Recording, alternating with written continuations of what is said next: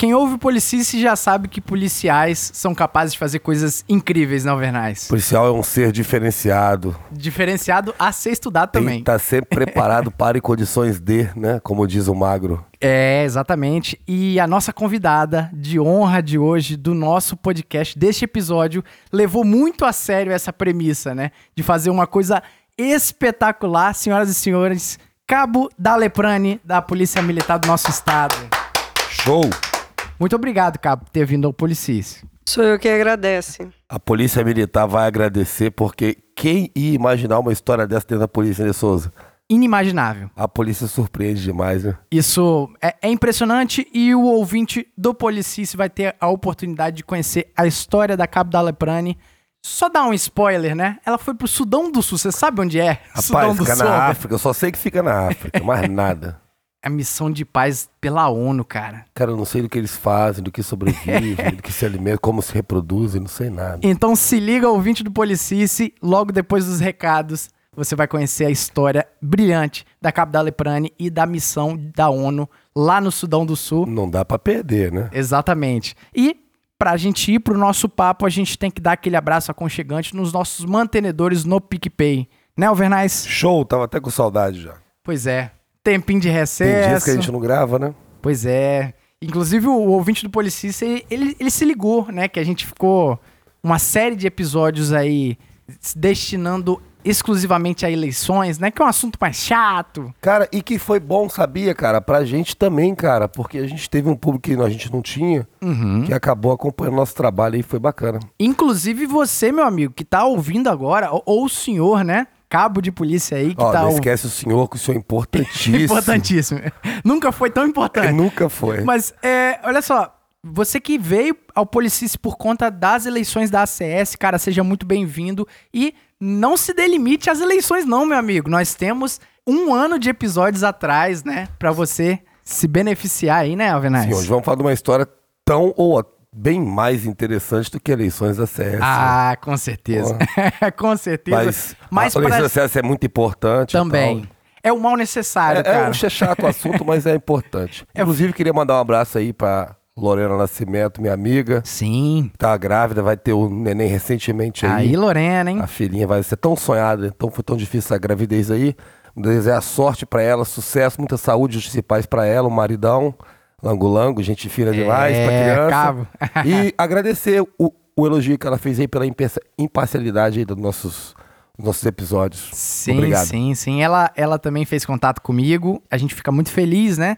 De estar conseguindo passar a mensagem correta que o Policice não é chapa branca pra nenhuma chapa, né? Mas o Policice quer dar voz às chapas. A gente também não tacou pedra em nenhuma chapa, né? Se alguém estava esperando que a gente fosse o da Atena aqui, não, cara. Vem a chapa 01, a chapa. ó, E daí, a Bage? chapa 03, velho. Cara, a chapa 03 do Cabo Valada, do, do Soldado Valadares, da Reforma. Grande Valadares. Cara, é, dá oportunidade, ter a oportunidade desses caras vir ao Policice falar o que eles têm pra falar, essa é a nossa missão e eu acho que foi bem cumprida. Pô, show de bola. Inclusive, depois eu, eu quero o telefone do Valadares, que tem que falar uma parada com ele aí. Ixi, bora. Mas olha, muito obrigado aos assinantes no PicPay, o Lucas de Moura Lima, Rainer Duarte, que eu acho que é Cabo, Cabo, Cabo Rainer. Rainer, senhor Aí Cabo sim. Rainer. Igor Gomes Brito, Thiago Gonçalves, o Washington Martins, Daniel Gomes, Sargento Domênica, essa Grande aí também. sargento. Gustavo Tosi, Eliana Mendes, minha mamãe, Wesley de Souza Pereira, Lourisval Oliveira, Aline da Silva, Beatriz Ferri, que deve ser. Poxa, bicho, essa tá cansada, hein? Não, essa piada já foi. Acho que ela né? não aguenta mais Já ouvir foi. isso. Deve ser a filha da sargento. Da- da- Não consigo perder, não. né? Enfim, Maxwell Lima, Sargento Michele Ferri, João Marcos Anal Barbosa, Pedro Ivo Aguiar, Guilherme Bressanelli, Pedro Henrique, Guilherme Stoffer. E é isso aí. Se você é um ouvinte que está ouvindo o Policis, isso é, isso é impressionante. Tem que ouvir o ouvinte. Um né? ouvinte ouve o Policis. Você pode ir no PicPay também, caso você queira, por livre e espontânea vontade, né? Ajudar o nosso projeto, vai lá no PicPay, na aba pesquisar e faz o que na aba pesquisar? Pesquisa. Pesquisa na aba pesquisar. Isso é, impro- importante. Isso é importantíssimo. Vai lá na aba pesquisar, digita Policiece, que você vai encontrar os nossos planos de assinatura e toda ajuda é muito bem-vinda. Muito obrigado a todos que acompanharam também os episódios das eleições ACS e a gente deseja também uma boa sorte à chapa vencedora, né? E de quebra aí, dá aquele conselho, você que tá ouvindo o Policista, já vai lá no Google, pesquisa Sudão, pra não ficar perdido, igual esses dois pangaré de chuteira vão ficar agora. Sudão do Sul, tá? Sudão do Sudão Sul, do tem Sul. isso ainda. isso é muito importante. Isso deve dar guerra lá. Isso aí. Isso deve dar guerra, né, Já cara? deu muita guerra. Aí, ó. Aí, tá vendo? Não Pesquisa chama de lá. Sudão o Sudão do Sul, não. Mas enfim, é, para esse papo incrível, nós vamos contar com o Cabo Alvernais. Saúde, justiça e muita paz. Ele deixou, A chave ainda não virou, você me cara. deixou constrangido, eu não esperava agora. A chave ainda Cabo não- Alvernais. Depois de tanto tempo como soldado É. de polícia, que bom, que bom. A gente tá feliz. O ruim é que agora eles não falam mais Alvernais, meu nome que eu fiz. Você Eu- perdeu o nome. Eu zelei por 12 anos agora. Falei, é Cabão, porra, aí é O sacanagem. senhor perdeu o Melhor nome, chamar cara. de Alvernais, né? Saúde, justiça e paz, não perca piada. E eu sou o De Souza e você está ouvindo o Policice. Já avisei que vai dar merda. Vai dar merda aí.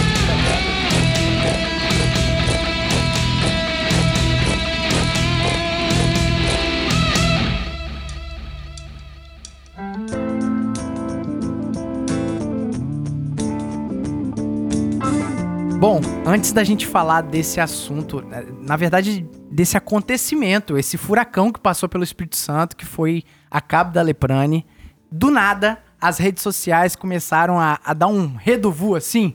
Todo mundo falando assim, caramba, quem é essa policial militar que foi pra ONU? Inclusive, minha mãe pegou no- muito no meu pé. minha mãe é sua fã, Cabo da Leprane, e ela falou bem assim, não, ela tem que ir no Policice, você o tem que convidar pediu? ela. Pediu, pediu. Isso, isso é muito importante e impressionante. É, do... Aliás, um beijo então pra dona Eliana. Aí sim, Aí. aí, mãe. Muito Tá obrigada. moral? A missão tá cumprida, hein, mãe? Aí. Mas a senhora tem noção do alvoroço que gerou no Espírito Santo esses dias aí, né? Até mesmo pela cobertura da mídia, porque, é, convenhamos, é inusitado um policial militar na ONU. Alguém do Espírito Santo na É. ONU, né? A senhora tem consciência disso? Eu acho que eu não tenho noção muito da repercussão, não, né? E eu vou, bom, começar me apresentando. Eu sou Cabo da Leprane, sim, mas nesse momento a gente está aqui em um bate-papo de colegas, né? Então eu vou dispensar o Cabo e o Senhora e fica só com o Dali, que aí eu fico mais à vontade Dali. também para conversar. Você já Tá. lembrou de futebol? Não faz essa da Alessandro, piada, porra, cara. a torcida chamava de. É, ela, da- ela é muito gente boa, ela é muito gente boa, mas assim, é aqueles negócios. Se sair um senhora, não leve a mal, né? Às vezes é força do hábito, do, da- do nosso regulamento, do nosso costume que a gente tem do nosso serviço. Mas enfim, estamos aqui para falar de coisa impressionante, né? É, essa questão da ONU e polícia militar, principalmente do Brasil, eu acho que é um. São dois acontecimentos que às vezes não, não se cruzam, né? A pela gente que tá dentro da polícia, cara, não fica sabendo e toma um susto quando acontece Exatamente. Me explica como fora. a senhora veio, né, da questão do serviço policial militar e foi parar na ONU. Então, é, foi uma surpresa para mim também. Sério? né? Eu nunca tinha ouvido falar de policial em missão de paz, é, mas eu tive uma amiga que ficou sabendo do edital e me mandou e falou assim: Ah, você aí que adora estudar inglês, que fica colocando todo mundo para estudar junto com você, vamos lá, faz essa prova. Eu falei: Nossa, que legal. Era requisito fazer. Falar o Sim. idioma inglês? Ah, Sim. é uma diferença. E a senhora já trabalhava com inglês antes da polícia, alguma coisa assim? Não, minha formação é, é direito, né? Mas eu sempre gostei muito Ah, de, de estudar. Estudar inglês para mim é um hobby, não é uma obrigação. Caramba, que irado. Então eu sempre estudei e quando veio o, o dever de casa e quando veio a oportunidade, o dever, o dever de casa estava feito, né? Poxa, que legal. Aí quando eu tive acesso ao, ao edital, eu olhei e falei assim: nossa, eu quero muito fazer essa prova, que legal. E a prova seriam cinco dias no Rio de Janeiro e ela seria assim: primeiro ela ia testar o seu vocabulário em inglês, o seu entendimento, né, a sua proficiência. E a gente fez uma prova escrita, uma prova de áudio, tivemos também a prova, a gente teve que escrever também, né, um texto, uma ocorrência e tinha que acertar determinado número de palavra-chave, tinha tempo, né? Quem veio da minha prova foi a própria ONU. O nome desse teste é SAAT, né, que eles vêm, eles vieram aqui pela primeira vez Porque é, antigamente fazia-se um, um teste de triagem pelo, pelo exército, e aí quando chega na missão que tinha que fazer o, o, o teste do SAT, né? Mas agora eles começaram a ir nos países para dar, dar essa, esse Aham. tipo de. Dá a entender que a senhora tá É falando. gente do país inteiro fazendo isso. É, Sim. mas a dá, mesma prova, mas- com os países. mas dá a entender que é a, a própria ONU tendo aquele zelo de pegar os profissionais capacitados. Porque não adianta mandar alguém pro Sudão do Sul Overnight. se a pessoa não tem proficiência na língua inglesa, né? É mais, mais ou menos isso? Sim, olha, eu posso te dizer pelo Brasil que o GPM ele prima pelas pessoas que estão capacitadas, né?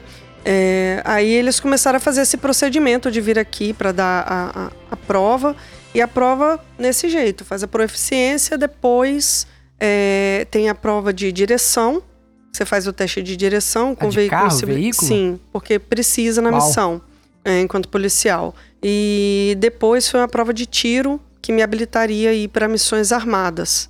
Porém, a missão que eu fui era desarmada. Desarmado. E as missões de paz que são armadas para policiais, normalmente é arma beta dentro do coldre. Caraca. É paz. É pai, é, exatamente. A República Centro-Africana é Então- armada, a nossa não é. A Caramba. UNMIS, que é do Sudão do Sul. Porque assim, o, o Laurete, o soldado Laurete aqui do 7 Batalhão também, ele, na época que ele era fuzileiro naval, ele foi pra missão de paz do Haiti, né? E, pelo visto, existe uma diferença muito grande pro processo que a senhora passou e o pessoal dos fuzileiros, né? Porque a missão dele era patrulha. diferente. É, era patrulha. É outra coisa. Ele vai. é, Quando vai. é, o exército vai, eles vão com outra função. Eu fui, eu me candidatei para uma vaga de IPO, que é Individual Police Officer, e você vai para trabalhar como policial mesmo. Né? Então, por isso que, que tem a necessidade aí de estar bem habilitado, é, preparado, né? E depois que eu fiz essa prova, eu passei em todo, todas as fases. Era muito concorrente, porque o inglês, qua- quase ninguém no Brasil fala inglês, né? É, a- o grosso da muito- população, né? Ainda mais porque nessas vagas que a senhora foi, era assim, é, para policiais ou para população em geral? Não, só para policiais. É, então, aí já porque são- diminui mais ainda, né? Você vai para a missão, o efetivo da missão é, é, é dividido entre militares, policiais e civis. Cada um com seu método de, de recrutamento. O de policial é feito assim. Nós somos mais de 400 mil policiais no Brasil, né? E não é uma coisa tão divulgada realmente, né? Todo mundo que Sim. fala inglês. E foi 75% de reprovação, só 25% Nossa, passaram É na prova. Pra falar inglês eh, eh, fluentemente, ter, eh, ter isso aí tudo, pra- eu acredito que, pô, será 3% da população? Mas é que tá. As reprovações foi provenientes do, da língua inglesa ou foi de outras coisas também? Bom, o tiro não reprova, né? Porque é só de habilitar ou não. Essa prova toda, inclusive, é só para habilitar ou não, para você ser ou Nossa, não Deus. pacificador. Você nem ainda tá junto com os caras. Não, para falar a verdade, como eu disse, eu nunca tinha ouvido falar disso. Uau. Quando eu cheguei na prova, eu falei: Meu Deus, é real, as pessoas vão. Sim. Eu conheci pessoas que já tinham ido, pessoas que que estavam vencendo a habilitação e estavam indo para fazer outra, que eles tinham intenção de, de ir novamente, né? É uma coisa concorrida, eu não sei qual é o critério que é usado, mas todo mundo vai fazer, é, vai tentar para ficar apto a ir, né? E depois que você passa na prova, aí é esperar a vaga no estágio que é oferecido no Secopab, que é o Centro de Operações Conjuntas de Paz do Brasil, que, que fica lá no Rio. E eu tive a felicidade de, de ser convocada para o próximo. Eu passei três meses lá fazendo o curso, me preparando. Enquanto eu estava lá, logo que eu cheguei, apareceu uma vaga, umas vagas, né?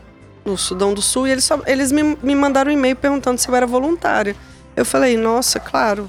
Ma- Mas isso depois desse processo de habilitação, foi quanto tempo? Foi muito tempo? Não, mas o meu caso não é parâmetro. Depois que eu entrei nesse mundo, eu entendi que eu realmente eu, eu tive muita sorte, porque eu fui privilegiada. Eu fui em menos de um ano, eu estava na missão e eu nunca conheci alguém que tenha esperado menos de dois anos Porque, pra ir. porque só contextualizando, pelo que eu entendi, esse processo todo que a senhora falou, né, de, de proficiência no inglês, esse teste massivo aí que foram reprovados 75%, é, seria como se fosse a CNH de quem quer dirigir. não necessariamente você vai ter o carro. Sim. Você só vai ser Tá. habilitado e vai aguardar pra ver se eles querem te chamar um dia. É isso mesmo? Isso. E no seu caso, no caso a senhora foi assim, logo depois, né? Foi. Eu tive muita sorte. Eu fiz a prova, foi em dezembro de 2018. Em março de, de 2019, eu estava no, no curso, no estágio, e estava me, me aplicando para missão.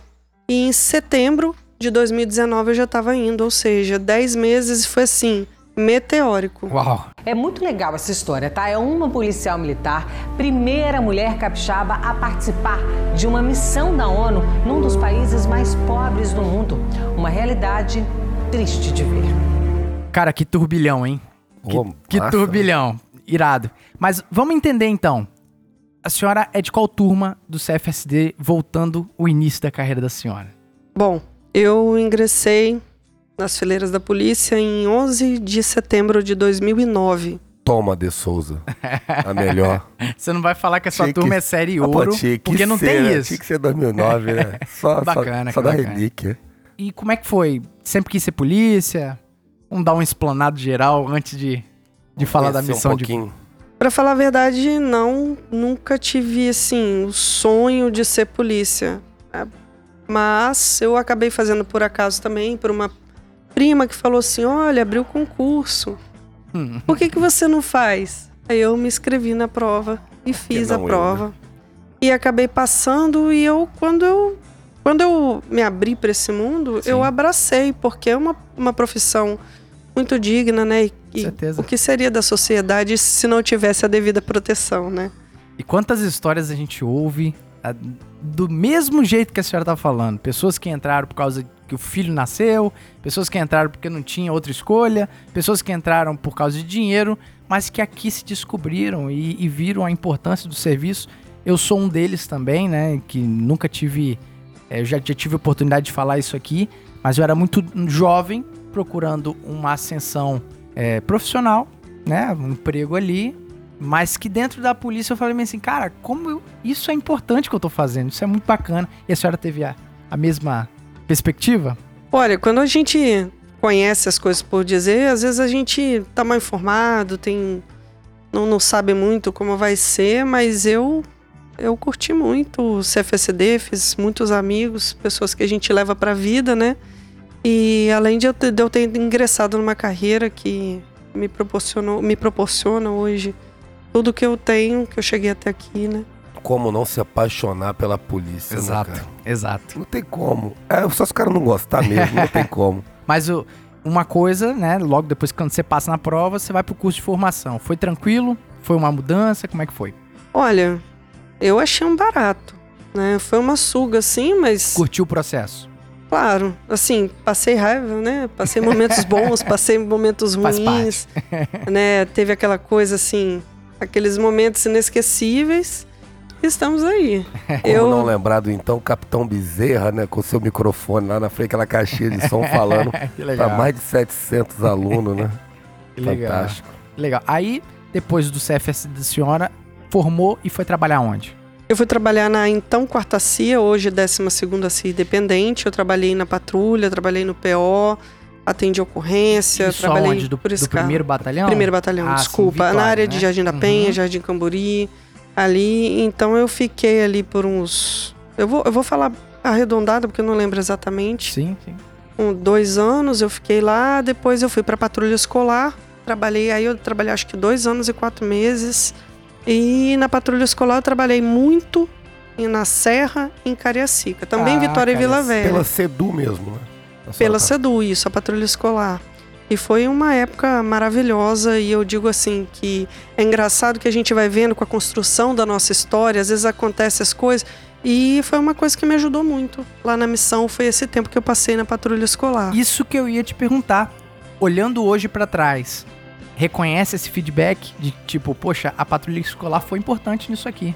Com certeza, com certeza. E eu sempre tive muita afinidade por escola. Minha mãe é professora, eu cresci nesse ambiente. Então, eu para mim, eu, eu, eu vou dizer que eu me senti assim, muito feliz e acabei saindo por. Acho que foi um azar que eu dei, que eu dei um, eu dei um jeitinho nas costas. E acabei Acontece. indo parar no, no, no QCG. E daí eu fiquei por cinco anos e oito meses, se eu não me engano, no QCG. E aí veio esse processo. Ah, entendi. Mas percebe, assim, eu eu não sei a crença da senhora e respeito, mas eu sou cristão e não acredito muito em coincidência. Eu acho que é processo. Se a senhora não tivesse dado jeito numa coluna, não iria porque esse jeito talvez jamais teria conhecimento assim como Sim. nós os pangarés aqui. Pangaré de chuteira, não fica sabendo. Não, a nada. gente não tem conhecimento desses processos seletivos ou não é, não é veiculado isso. É importante porque a senhora estava no momento certo e pelo visto muito preparada. E foi nesse contexto. Eu era a pessoa certa na hora certa, com certeza. Uau. Mas eu também, é, vamos dizer, compartilho da mesma fé, eu também sou cristã. E, inclusive, eu dei aula de evangelização da minha adolescência até os legal. dias de hoje. Eu sempre estive envolvida com isso, o que me deu base para trabalhar na patrulha escolar, Olha isso, cara. né? Uma coisa e liga a outra. né? A e depois é uma desse ligação. tempo que eu trabalhei na, na- no cartório, que eu trabalhei ali com aquele órgão correcional, aquilo também me deu muita base, né? Que eu sou formada em direito, então assim, para mim foi, foi uma coisa Viu na prática. aí, né? exatamente muito Uhum. positiva. Tudo vai somando, né, ao longo da nossa carreira. Se a gente, igual que eu falei assim, as duas coisas mais importantes na minha carreira até hoje aconteceram por coincidência, porque alguém falou assim: "Por que que você não faz tal coisa?" né? legal. E eu comprei a, a história e, e aí eu, eu tenho aquela coisa de me apaixonar pelo que eu tô fazendo, eu me dedico e daqui a pouco aquilo ali vira minha vida e eu eu acho que isso é aproveitar a vida. Mas sabe o que, que eu percebo em histórias como a dela? São pessoas também que não têm medo do desconhecido. Pessoas que não têm medo de sair um pouco da zona de conforto. Inclusive, ouvinte aí do Policice, poxa, às vezes está aparecendo uma oportunidade e você acha que você não é capaz, tira esse vocabulário da sua boca, cara. Rapaz, porque existem inúmeras histórias de pessoas assim, cara, eu não sei. Não sei se eu vou lá, em, lá no Rio de Janeiro, por exemplo, né? Fazer esse processo seletivo tão pesado mas a senhora foi e, pelo visto, deu certo pra caramba. Depois desse processo de habilitação, aí chegou o momento de ser selecionada pra Sudão, né? Sudão do Sul. Isso é importante. É importante. É, antes, o Sudão era uma coisa só e a parte norte é muçulmana e a parte sul é cristã. Então, Nossa, eles Deus. tinham realmente muitas diferenças e eles resolviam muitas vezes na ponta da lança, às vezes né, na pólvora. É, e eles brigaram muito e o país conseguiu a independência, é o país mais novo do mundo. E depois que acabaram esses conflitos, e eles se, se fecharam em uma nação né, separada, Sudão do Sul, é, também apareceram outros problemas. Eles são é um país com 64 etnias, Nossa, Deus. né? É um país Caraca. que cada etnia tem seu dialeto. A língua oficial é o inglês. Nem todo mundo fala, porque nem todo mundo tem acesso à escolaridade lá, né? Nem todo mundo tem acesso à escola. Então, é, tem o Juba, o, árabe de Juba, que se chama, que é um árabe mais rudimentar. Eu, eu- eu tinha uma amiga lá, uma jordaniana, que ela era, né? Ela falava árabe e ela Juba é a falava. capital? Juba é a capital. Ah, sim. Eu dei um Google antes. é. Eu não sei não, tá? Eu dei um Google. Eu, eu tive que roubar o ouvinte É do Policista.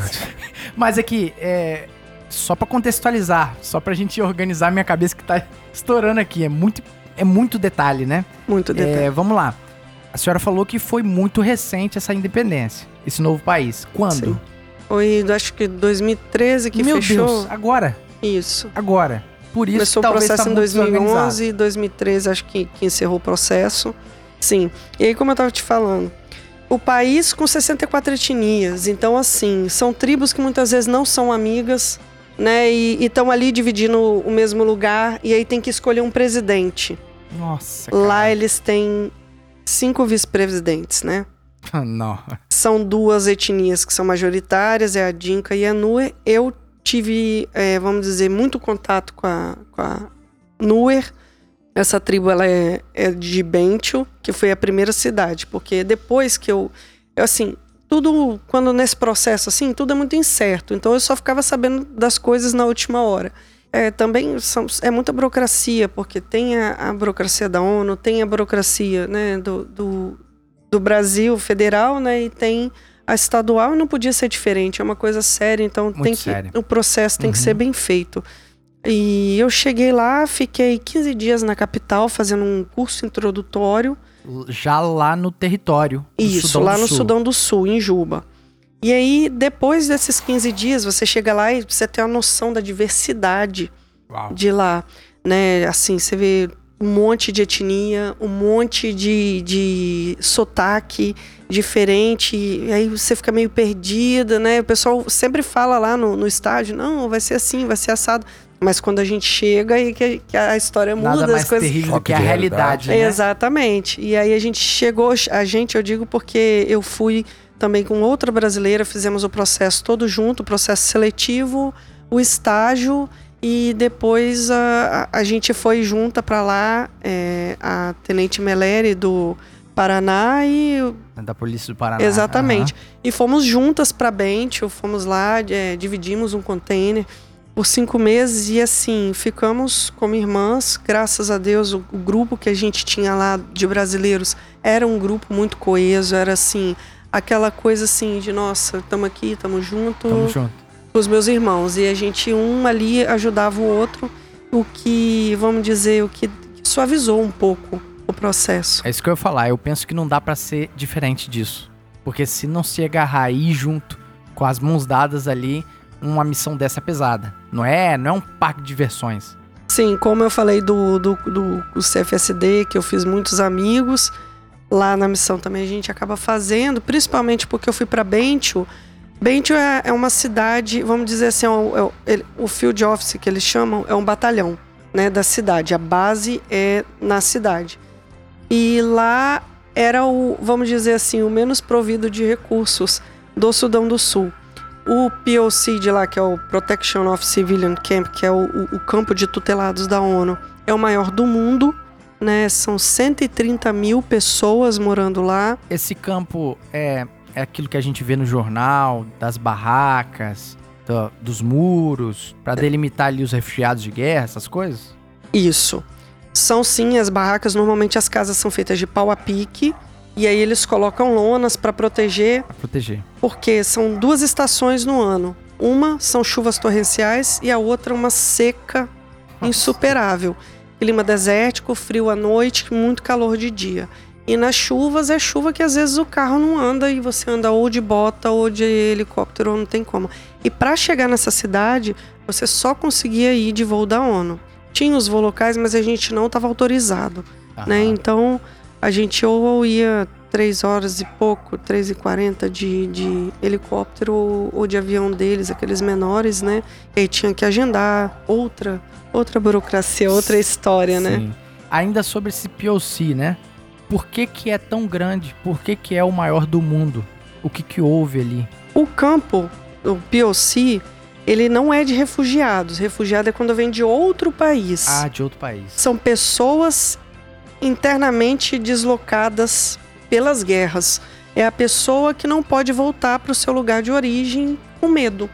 Né? São é, muitas histórias que, que se tem notícia por relatórios de pessoas que, que vão a campo, os militares, que são os observadores militares, que vão lá nos lugares ermos, nos lugares remotos. Eu mesma tive a oportunidade de fazer esse tipo de patrulha lá. Eu era muito empolgada, eu me, eu me voluntariava pra tudo, porque eu falei assim: meu Deus, eu saí Legal. da minha casa, me meti a 10 mil quilômetros de distância. Fazer valer, né? Falei assim: ah, não, vou aproveitar, vou, vou que massa. conhecer tudo, vou ver o que, que é isso. Então lá, o que, que acontece? É um lugar muito estratégico, fica perto de Abiei, que é uma região pe- petrolífera, né? E tem muita, vamos dizer assim, muitas alterações, muitas ocorrências ali, né? Conflitos, né? Muitos conflitos, e aí tem as brigas das etnias. É, que... Esse é um ponto que eu gostaria de perguntar. Esse termo que a senhora fala etnia, às vezes a gente não sabe o que é. Porque não é simplesmente assim, o mineiro ele fala é, você e fala né, e eu sou capixaba, às vezes eu acho que não tenho nenhum sotaque. Não, etnia é um negócio que dá morte. Sim, sim, são as tribos, né? Eles são ainda, eles têm uma característica muito tribal ainda, né? Muitos deles, assim, mais das gerações é, que já estão mais adultas, eles têm aquelas marcas no rosto. Eu esqueci o nome eles fazem as marquinhas para você ver que, que a pessoa é daquela tribo, né? E é a mesma coisa, o Sudão é a mesma coisa que se eu chegasse e falasse assim: olha, Vascaíno, Flamenguista, São Paulino, Corintiano, Palmeirense, agora vocês são um time só. Ah, mas eu não quero. Caraca. Mas vocês são um time só, Perfeito. né? Então eles têm que lidar com essas diferenças lá. E muitas vezes, é, né, fica complicado porque eles não têm o que a gente tem aqui. Eles não têm a- vamos dizer, eles não têm as oportunidades, os entendimentos que a gente tem, né? Essas pessoas que elas estão é, deslocadas pela guerra lá, muitas vezes se elas voltarem para o lugar de origem, lá para a vila deles de origem, eles correm alguns riscos. Por exemplo, eu infelizmente já tive a oportunidade de, de saber de histórias que é, a senhorinha que estava lá sentada dando de, de a janta dos, dos netos dela e vim pessoas rebeldes de fora e entrarem armados e levarem os, os meninos, aí levaram os cinco e aí veio uma pessoa da comunidade começou a atirar para cima deles, eles largaram dois e levaram dois. né? Roubaram? Sim. As crianças, é, os meninos, eles são, eles são bem novinhos para poder doutriná-los, eles serem crianças soldados. Então é tipo, eu tô entendendo o que você tá falando aqui, só que pelo visto parece até ser pior, né? Do que tipo sérvio e croata. Falam o mesmo idioma, tem a mesma cara, mas se odeiam. Pelo visto, eles não falam. Só que Nem, eles não têm nem a mesma cara. São clãs mesmo bem diferentes, né? Ou são parecidos? Igual o Alvenaz tá falando. é, Na verdade, não sei se a palavra odeiam seria a mais adequada, eles não têm a menor afinidade, eles são obrigados a conviver, né? E fica aquela coisa de. Lá tem muito problema de, de roubo de gado. Fica, vamos dizer, uma. Um vai lá, rouba o gado do outro, o outro devolve e vai devolvendo, vai devolvendo aquelas brigas e começaram, não se sabe quando, e até hoje perdura essa prática. essa rusga, né, essa essa briga, animosidade, né? Tem algumas tribos que são mais tranquilas, algumas tribos que vamos dizer são mais são mais é, agressivas. Essas tranquilas Né, devem ser, devem ser obliteradas pelas mais agressivas, né? Infelizmente. é um país democrático, o Sudão do Sul? Pode Sim. dizer. Sim, porque eles têm, Tem um, um governo. têm um presidente eleito da, da tribo Dinka, o Salva Kiir, e são cinco vice-presidentes para tentar Amenizar. Balancear. Aí bota um de cada um lá. É. Vamos colocar o dirigente do Flamengo, É, o dirigente do. Palmeiras, É. pra, pra todo mundo Pra todo mundo conversar feliz. com a CBF. É. Seria isso. Caraca, Sim. que, que difícil. As eleições lá acabaram de ser adiadas, né? E por dois anos por causa do, do, do Covid, né? Então, assim, a gente não sabe como é que vai ficar, porque a qualquer momento pode eclodir alguma coisa assim.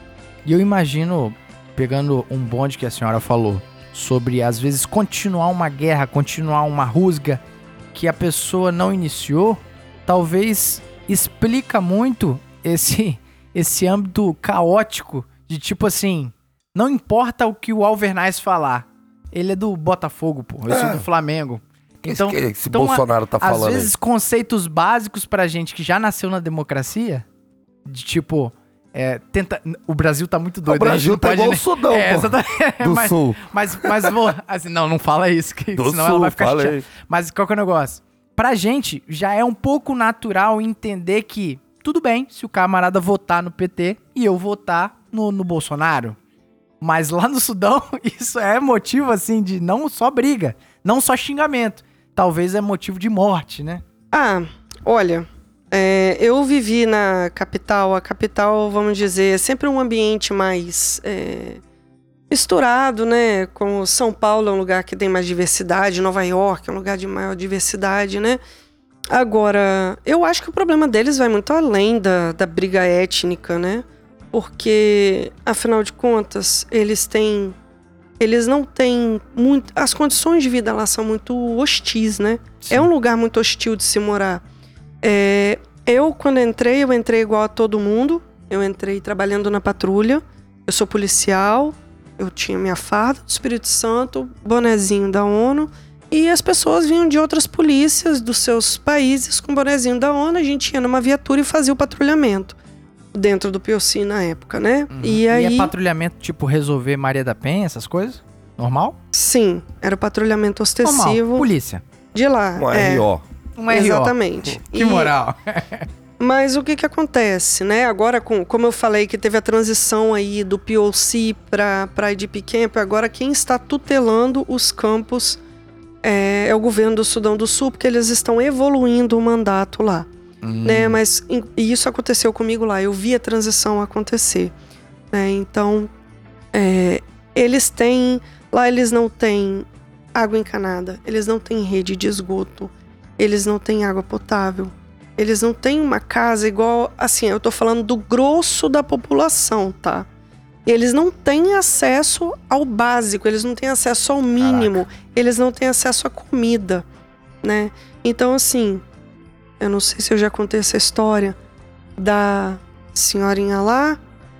Foi, teve os, os, os netos, as menininhas que são levadas Uhum. viram é, bushwives que eles falam que são acabam vamos dizendo assim no- na, na linguagem é, chula diria assim né que seriam as escravas sexuais né e, Caraca. e os meninos eles estão lá eles elas serviriam né elas provavelmente iam virar esposa de um deles ou eu não sei exatamente como funciona em todas as Uau. tribos até mesmo porque eu não tenho autoridade eu estive lá mas eu não tenho autoridade para falar sobre tudo que Caramba, acontece Dessô, lá Tá parecendo um país que eu conheço. Não, só não. que com mais tempo, né? Esse país que eu conheço. Qual Deixa eu- país que Fala, você pessoal, conhece? rapaz, é muito interessante você estar contando, porque a gente não consegue nem imaginar. De Souza, o cara tá Não contando, dá, velho. é o início da criação de um país, cara. É. Isso é, é- é muito, assim, é, é inimaginável pra gente que vive aqui. O nosso país tem 521 anos, né? Sim. Então, ou seja, é, é- bicho, cara, que coisa sensacional, assim, fantástico. Você imagina. Não que a situação lá seja É, boa, não é isso quero dizer. Mas, Mas, assim, inusitada, né? Inusitado. né? surpreendente, né? Porque a gente não Não imagina. pra a gente imaginar. tá aqui, a gente não imagina que isso tá acontecendo nesse momento que tem alguém que não tem comida, tem alguém que tem um, um filho roubado, um neto roubado, né? E a gente tá aqui, A é, criança de 13 anos sendo levada pra escrava sexual. Uhum. a ignorância é a mãe da, da felicidade, né? Caraca. Agora, é, me fez lembrar o seguinte: o Laurete, quando veio ao Policice, ele falou que no Haiti, grande parte da extrema pobreza, e lá tinha esse- essa espécie de POC também, que é esses campos, né?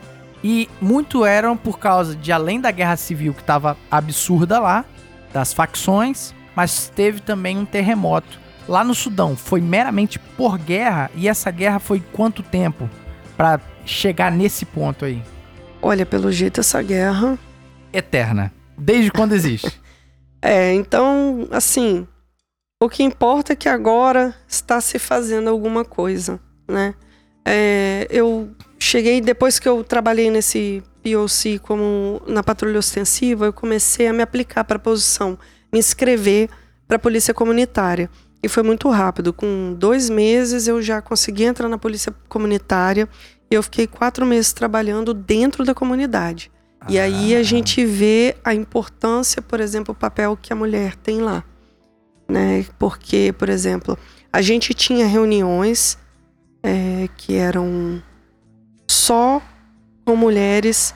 As líderes das mulheres de lá chamavam, convocavam o, o pessoal da ONU para ir, os, as autoridades pertinentes para ir. Por exemplo, uma vez a gente chegou lá, teve um problema de, de abastecimento de um dos setores do POC. Então você tem que chamar quem cuida da água. Aí o que, que esse problema levava? Esse problema levava as mulheres terem que, quando chegava à noite do trabalho, terem que, que saírem para o outro setor, né? Às vezes estava mais escuro e elas corriam risco, tinham medo. Né? Então aí chamavam a gente. E todos tinham que mandar representantes mulheres, porque E É. por que mulheres? para ter acesso à população feminina.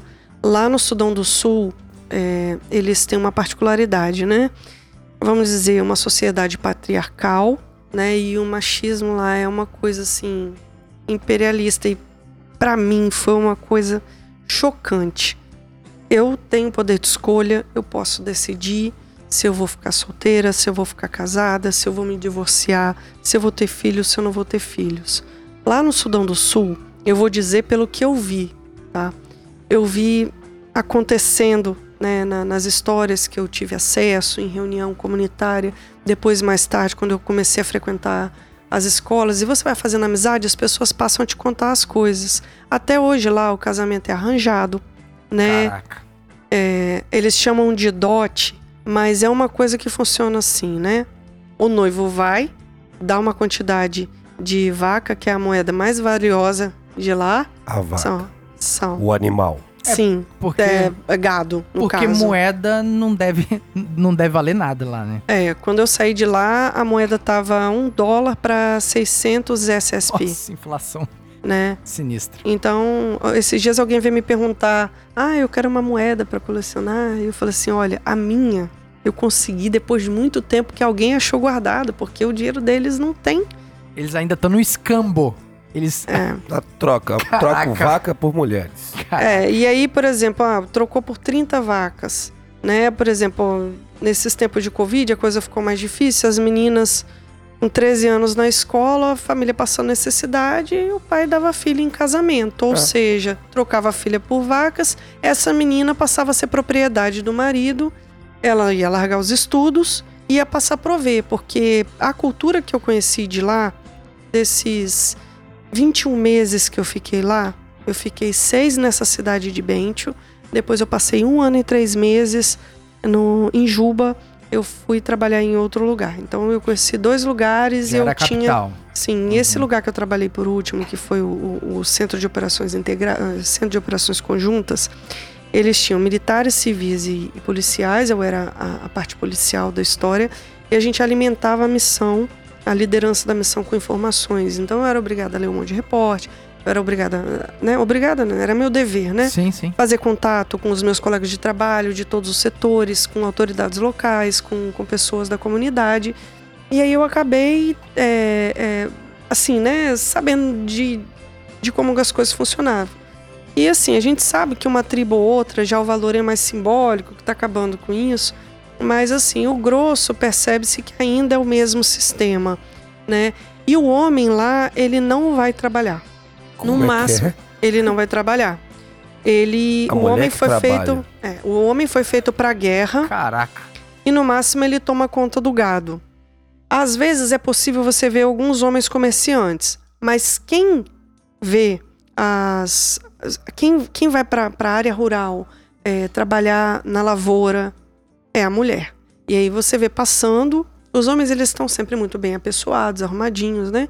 E as mulheres sempre assim. É, uma característica que eu gostava muito de, de Bentio, eu ficava ali às vezes trabalhando, você ficava observando a roupa das mulheres toda colorida, né? Aí você via de longe aquela roupa vindo brilhando, tipo um cetim que vinha, né? Uhum. Vinha brilhando e com aquele peso na cabeça. Caraca. Eu posto algumas coisas sobre lá, eu posto. Tem, tem algumas da- das reportagens que eu participei, tem esse tipo de cena. E você vê lá a mulher com peso de todo tamanho na cabeça, com criança agarrada, e aí acaba tendo filho, e aí as meninas viram vacas, e os meninos, quando querem casar, precisam dessas vacas, né? E às vezes você tem notícia de história igual. Uma vez acharam uma menina morta do lado de fora do POC de Bentio e qual era o motivo? Os irmãos tinham matado porque ela se recusou a se casar. Sem isso, eles não poderiam Meu casar. Deus do céu. Então é uma coisa assim: é uma tragédia que vai gerando outra tragédia. Então, Pra gente, cara, que tá aqui de longe ouvindo a senhora contar, já, já é difícil absolver isso tudo. A senhora estando ali, vendo isso de perto e sendo mulher, presumo que não deve ter sido fácil. Como chega depois, bota a cabeça no travesseiro, vou descansar que amanhã eu tenho que trabalhar, e vendo essa situação e sabendo que tá longe de uma mudança, porque estão aí com. Só foi 2013? Foi 2013 2010? A senhora falou 13? né? 2013. 2013, a gente tá com oito anos de país. Entendeu? A gente aqui tem 521, como eu falei, e, e tá como tá, né? Imagina eles até evoluir e passar por esse. exterminar esses absurdos aí. Como é que é você sentir isso, ver e não poder fazer nada assim para mudar e acabar com aquilo ali de vez? Porque presumo que deve magoar muito, deve ferir, não deve ser bom.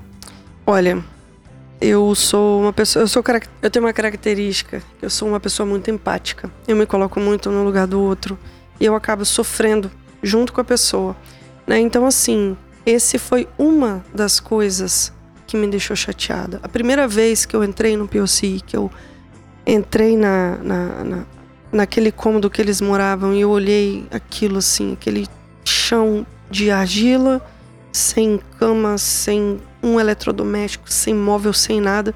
Os fogões era de barro ou então eles faziam um aramado de, de alumínio, botava carvão ali e às vezes você entrava lá e saía aquela fumaça na sua cara, você mal respirava, sem energia elétrica, sem luz lá dentro, sem nada, sem banheiro. O banheiro que eles usavam era uma, uma- era coletivo, né? E era limpo todo dia. Mas a gente sabe que tudo que é coletivo não é muito limpinho, Sim. principalmente se você não tem água ali, né? Não é o ideal. Exatamente. Então, assim, foram muitas coisas que me chocaram, né? E chegou um ponto lá que depois eu já tinha me, me aplicado para vaga lá na- no, no JOC, eu já estava trabalhando na, na capital depois de um tempo e eu vi um- uma cena. O, o meu chefe pediu para eu averiguar uma situação que era atrás da nossa base, porque parece que uma tribo tinha sido atacada e tinha corrido para a comunidade ali perto. Quando eu cheguei, tinha um monte de mulher magra, magra, magra, com aquele monte de criança magra e um monte de, de, de idosos, né?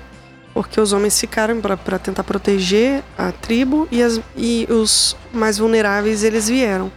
E eu olhei aquilo e falei assim: Meu Deus do céu, o que que eu posso fazer para melhorar a vida dessa gente? Porque eu tô aqui, o meu é temporário, eles vão ficar.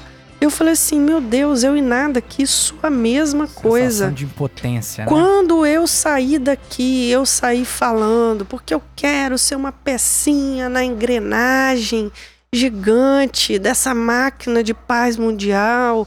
Eu sou areia no deserto. E areia que nada, cara. Eu sou o átomo da molécula de água de uma gota do oceano.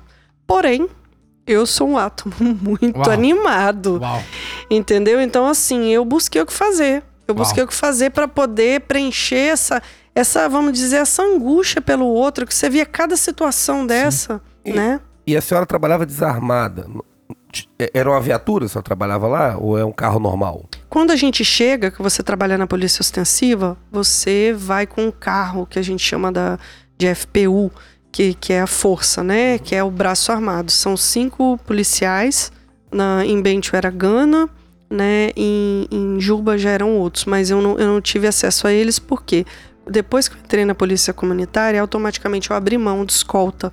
E eu passei a trabalhar é, com meu parceiro só e a gente Sem arma. sem arma e a gente ia sem escolta, sem era- nada para os líderes comunitários, para as delegacias. vocês? Olha, alguns sim, alguns Era bem não. recebido? Depende.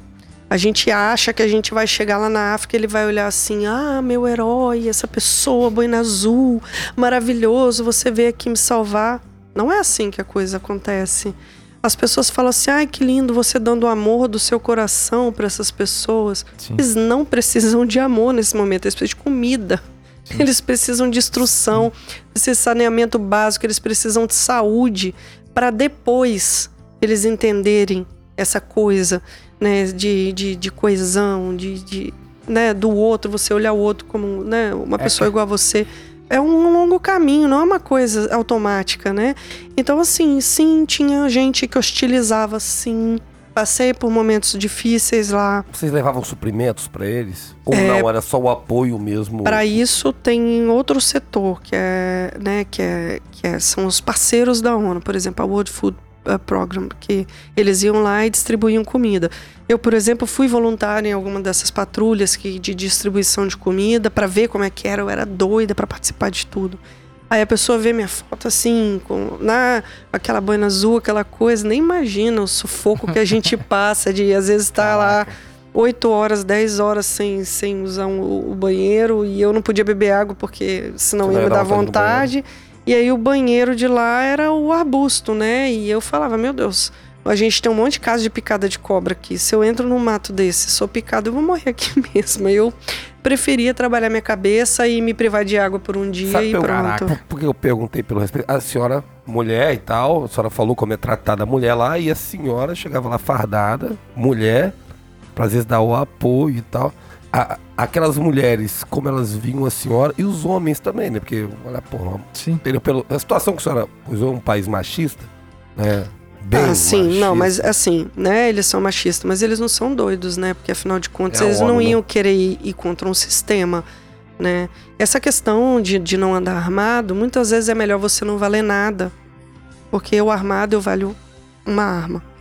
E eles não andam com pistola, eles andam com AK-47. Meu Deus. E lá céu. não é um crime você estar armado, né? Não é proibido o porte de armas lá, então é melhor que seja assim. Mas eles sim, eles têm consciência que a ONU tá lá, né? Em alguns lugares mais remotos a conversa é outra. Porque ninguém quer mexer com a ONU também, que sabe Sim. né, o formigueiro que vai. Sim, sim.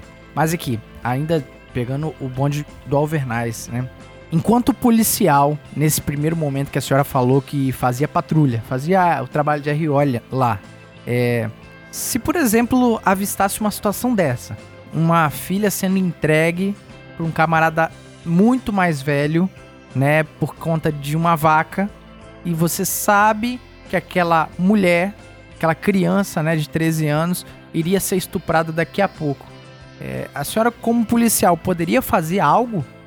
Bom, é, a política da ONU, você não pode agressivamente mudar uma cultura, porque o país ele tem a autonomia dele. Quando o país ele adere à ONU ou ele aceita a ONU no território dele, ele assina um, um, um mandato, né? Ele concorda com os termos, um tratado ele aceita, ele aceita os termos da ONU, certo? Mas para você mudar essas coisas, né, um país depois de uma guerra, ele tá devastado. ele não tem uma polícia, ele não tem as instituições, elas não estão consolidadas, né? Então, assim, a gente não chegava a flagrar esse tipo de situação, né? Porque era uma coisa que acontecia, era corriqueiro lá, é cultural lá, né? Mas essa cultura é boa para quem? É um crime, então não pode ser aceito, né? Porque senão você cai na relativização cultural. Você justifica como um, um- um crime, como cultura e tá tudo certo. Dá Aí se for assim, cultura implementar lá. se né? for assim, tira o ONU de lá, não precisa, ué. Respeita a cultura deles, a cultura deles é de matar, de estuprar a mulher, e aí? Né? As coisas não são assim. Então, assim, mas já aconteceu de chegar, por exemplo, na delegacia, na- no, no presídio que tinha, e falar, e aí, tudo bem? Cumprimentar, às vezes tinha intérprete, às vezes não tinha, às vezes tinha falante, falante da língua inglesa, às vezes não. Mas a maioria das vezes a gente, de- dependendo do lugar, né, tinha a pessoa que falava inglês e a gente perguntava: ah, quantos presos? X presos. E mulheres, X mulheres. Está separado? Cada um tem o seu, seu compartimento? Tá. Por que, que eles estão presos aqui? Normalmente a gente não, não, não, não preocupava tanto com os homens, né? Porque a maioria deles, assim, sempre era roubo e tudo, perguntava e tudo. Mas, assim, a preocupação maior era, era as mulheres. Por que, que essa mulher tá presa? Ah, porque ela brigou com a outra por causa do marido, né? Porque, apesar de ser um país cristão, tem a influência muçulmana, então algum deles, alguns deles tinham mais de uma esposa, né? Então, é, muitas vezes acontecia esse tipo de conflito, mas é chegar assim, ah, essa mulher aqui, por que, que tá presa? Ah, ela tá presa porque o filho dela fugiu da gente e aí a gente prendeu ela. Ou seja, a Nossa. polícia de lá, a polícia de lá. É. Aí a gente falava, sim, mas vocês sabem que isso não é permitido, né? Não, não, não, pode deixar que a justiça volante. Ah, tô falando aqui, né? A tradução da- do que seria. Sim. A justiça volante está vindo amanhã. E como a, a visita era diária, a gente sabia que tinha mesmo. E a gente ia lá, reportava, foi observado, né? Violação dos direitos humanos. Mas a partir do momento que você chega com o pé na porta da pessoa e fala assim: você tá fazendo errado, não é assim Uhum. né? Então eles se fechariam, seriam resistentes e aí a gente não teria acesso, né? Ia simplesmente aprender, aprender a mentir e a esconder as coisas da Caraca. gente, né? Então sim, era muito ruim É essa aquela- sensação. É aquela velha história, né, do conflito de ideias que está historicamente aí desde o início da ONU, né? É o equilíbrio entre a tradição, o equilíbrio entre o costume dos povos em detrimento dos direitos humanos, porque se a gente lutou, né, duas grandes guerras aí para formular aqui, vamos sentar aqui, vamos fazer uma declaração dos direitos humanos, que os povos entendem que é um jeito bacana de se viver na humanidade. Beleza. Eu entendo que é complicado você abrir mão desses preceitos que historicamente já determinou assim, pô, se, se uma pessoa pegou roubando, você não vai cortar o braço da pessoa, né? Mas esbarra nesse outro ponto, da questão da tradição. E assim, enquanto policial do front, da ponta da lança, dava para ter essa sensibilidade de separar o que era tradição e o que era é, legislação, que era defesa dos direitos humanos? Bom, é, com relação à legislação, né, cara, eu tava até rindo aqui, porque é uma coisa que é, tem gente lá que nunca vai saber o que é legislação. Entendeu? Os direitos humanos são lindos, maravilhosos, é uma coisa né, de muitos anos já. Começou lá no a primeiro registro que a gente tem, esse livro de, de Ciro, lá atrás. E a pessoa nunca vai saber. A lei é escrita o quê? Qual é a língua oficial do país? É, é inglês? Eu acabei de te dizer que tem gente aqui que não fala. Que tinha gente lá que às vezes a gente chegava para os próprios oficiais de polícia que não sabiam inglês. Então é muito difícil você cobrar qualquer coisa da população. Eu não estou dizendo que eles são coitadinhos. Eu ficava é, revoltada também, me dava aquela coisa no, no, no coração, mas como que você cobra isso? E como atuar, né? Eu acho que é esse sentimento que a senhora falou mais cedo, de impotência. Eu imagino o quão deve ter te consumido, né? Sim, sim, foi a história do, do átomo, né? Eu sou um átomo muito animado porque eu realmente eu fiquei muito angustiada por muito tempo. Eu falei, meu Deus do céu, eu vou voltar para o Brasil, esse pessoal vai continuar aqui, mesma coisa que nada. Porque por mais que eu me dedicasse, por mais que eu trabalhasse muito, por mais que eu, que eu desse todo o amor que eu tinha no meu coração, não, não era suficiente, né? Nossa. E eu me lembro até o dia, de 24 de, de junho de, de 2020, eu cheguei numa escola, eu já estava no, na capital, trabalhando no Jockey, o meu parceiro me levou para conhecer as redondezas, né? E era muita coisa para conhecer, então quando eu cheguei nessa escola, veio um cara todo animado, olhou minha bandeira do Brasil e o cara abriu um sorriso. Nossa, você é brasileira? Peraí. Entrou lá no, numa, numa sala e daí a pouco lá vem ele com a bandeira do Brasil. Eu falei, cara. Não é possível. lá vem.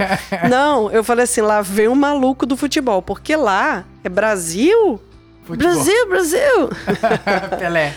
É, fala o nome Pelé não. Ronaldo. Ronaldo, Ronaldinho, Neymar. Marcelo. Que legal. Falam cara. de todos. William, e fica falando, aí você vai repetindo aquilo ali. Quando você trabalha na patrulha, então é assim, oito horas repetindo os nomes dos jogadores, né? Aí quando esse cara veio com a bandeira, eu falei assim: caraca, lá veio um maluco do futebol. O doido veio com a bandeira, né? Não era. Pra mim é mais surpreendente, surpresa, bem redundante. Eu fiquei muito surpresa. Ele veio falar pra mim sobre um legado brasileiro que foi um negócio assim que me pegou pelo coração. Ele olhou pra mim e falou bem assim: Olha, esteve uma pessoa aqui, uma brasileira, é, Fernanda. Ela veio aqui, ela é Major Fernanda, então Major Fernanda da PM de São Paulo, hoje Tenente Coronel. Ela tinha estado lá na geração anterior à minha e ela se envolveu com a comunidade e ela liderou aí um monte de campanhas e aí depois assim, né, eu procurei saber, né, ela fez, fazia evento, aí levantava dinheiro, pegava esse dinheiro e ela ajudava para a construção das salas de aula. Na época a população estava bem enganjada ali, a comunidade estava bem enganjada, eles ajudavam e tudo. Só que eu cheguei em outro período. Eu cheguei junto com o corona, né? Uhum. Então, assim, na base não podia. fazer evento, não podia ter aglomeração, se tivesse, tinha punição. Eu falei, meu Deus do céu, Que triste. não vou conseguir ajudar. O que, que eu vou fazer? E eu fiquei muito tempo ali remoendo, porque eu falei, meu Deus, eu cheguei tão longe, eu acho assim, que eu queria tanto fazer um negocinho a mais aqui. E aí, eu conversando com, com os meus é, amigos de lá, né? Tinha alguns brasileiros, militares, né? Alguns policiais também, alguns civis. Eu fui conversando, conversando.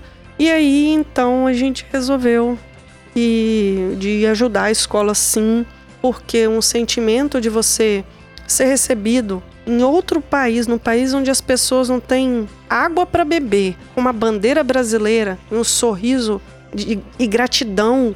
E o cara falou comigo, o cara não, me desculpa, o diretor da escola, Jorge, que hoje é um amigo meu, ele falou assim: você não sabe a- diferença que fez nessa comunidade. Pô, que legal. Ele falou assim: Olha, você tá vendo? A gente tem esses dois cômodos aqui que são os melhores, que foi a, a Major Fernanda que fez, Uhum. né? Então tinha mais outros quatro cômodos na frente, com um telhado bem comprometido e tudo, mas ele falou assim: olha, a nossa prioridade é reconstruir esse cômodo aqui e tal. Eu falei assim: ah, então tá bom. E a gente fez alguns, alguns orçamentos lá, e a coisa tava, tava muito, vamos dizer assim, muito além, muito distante, né? Então eu comecei a conversar com os meninos, como eu falei, e aí eu comecei a pedir na cara de pau.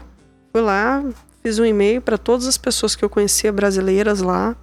Falei, olha, eu, eu já tinha mais tempo de missão naquela, naquela altura do campeonato, eu já estava recebendo todo mundo que o pessoal tinha ido embora, Uhum. que normalmente o contrato é, um- é de um ano, mas os parapoliciais é bem comum que se estenda esse prazo, porque, por exemplo, esse engajamento de comunidade, ele leva um tempo para ser feito. Certeza. Então, para eles é interessante que a pessoa fique um pouco mais, porque senão chega outra pessoa e quando ela tá engajando, Fica vai embora. Do zero. Exatamente. Então eu fiquei um pouco de tempo a mais. Então, quando chegaram, eu recepcionava as pessoas e foi criando aquele vínculo de amizade, aquele vínculo de confiança. E foi no base de pedir mesmo: olha, nós estamos aqui nesse lugar, vamos fazer uma forcinha. E contei a história da escola, de como que foi, como que tudo aconteceu. E as pessoas aos poucos foram aderindo. Foi assim: a maioria esmagadora quis participar e a gente conseguiu uma parceria com um batalhão de engenheiros do, da Tailândia, que eles arcaram com a mão de obra e a gente pagou o material. né? Eles fizeram um cômodo lá, eu ri depois de pronto, falei, cara, vem um tsunami aqui e não derruba esse cômodo. Porque eles pegaram, fizeram com base de metal e tudo que a gente pagou, né? E aí, o que aconteceu? É, quem trabalha com essa questão de, de, de ou de construção ou mesmo de filantropia, você nunca pode falar o quanto que você tem, né? Você sempre tem que dizer a menos, porque senão, principalmente se você estava lá num lugar distante, né? Então, assim, eles superfaturavam um pouco o valor e para negociar era muito difícil. Às vezes você ia para um local, mas ele olhava e falava assim: Eu sei que esse cara não, não, não tem dinheiro, né? E a gente conversando lá, é, falei: Olha, eu comecei a divulgar o cômodo que tinha ficado pronto e e virou notícia, né? Espalhou que estava tendo uma situação lá dos brasileiros que estavam fazendo um cômodo. E aí alguns estrangeiros começaram a pedir para participar. Aí veio um americano, depois veio um sul-coreano, veio uma amigona da Libéria participando, veio um cara da Romênia e falou assim: pô, eu também quero participar, a minha, minha, minha, nacionalidade não tá fazendo. Então deixa eu participar com vocês. Aí foi participando, eu falei assim: opa, uma luz no fim do túnel. Aí os novatos que estavam chegando também na Sim. missão, participando dos novos brasileiros, vai dar para fazer o telhado das quatro salas de aula. Porque ele falou assim: olha, a gente tá aqui, chove, as crianças saem correndo, porque a chuva lá é torrencial, né? Então as crianças tinham que esconder o caderno, que já tinha pouco, e fugir da chuva. Então atrapalhava atra- a sala de aula e tudo. E aí a gente fez um orçamento correndo, e muito difícil achar um orçamento que desse para pagar, né?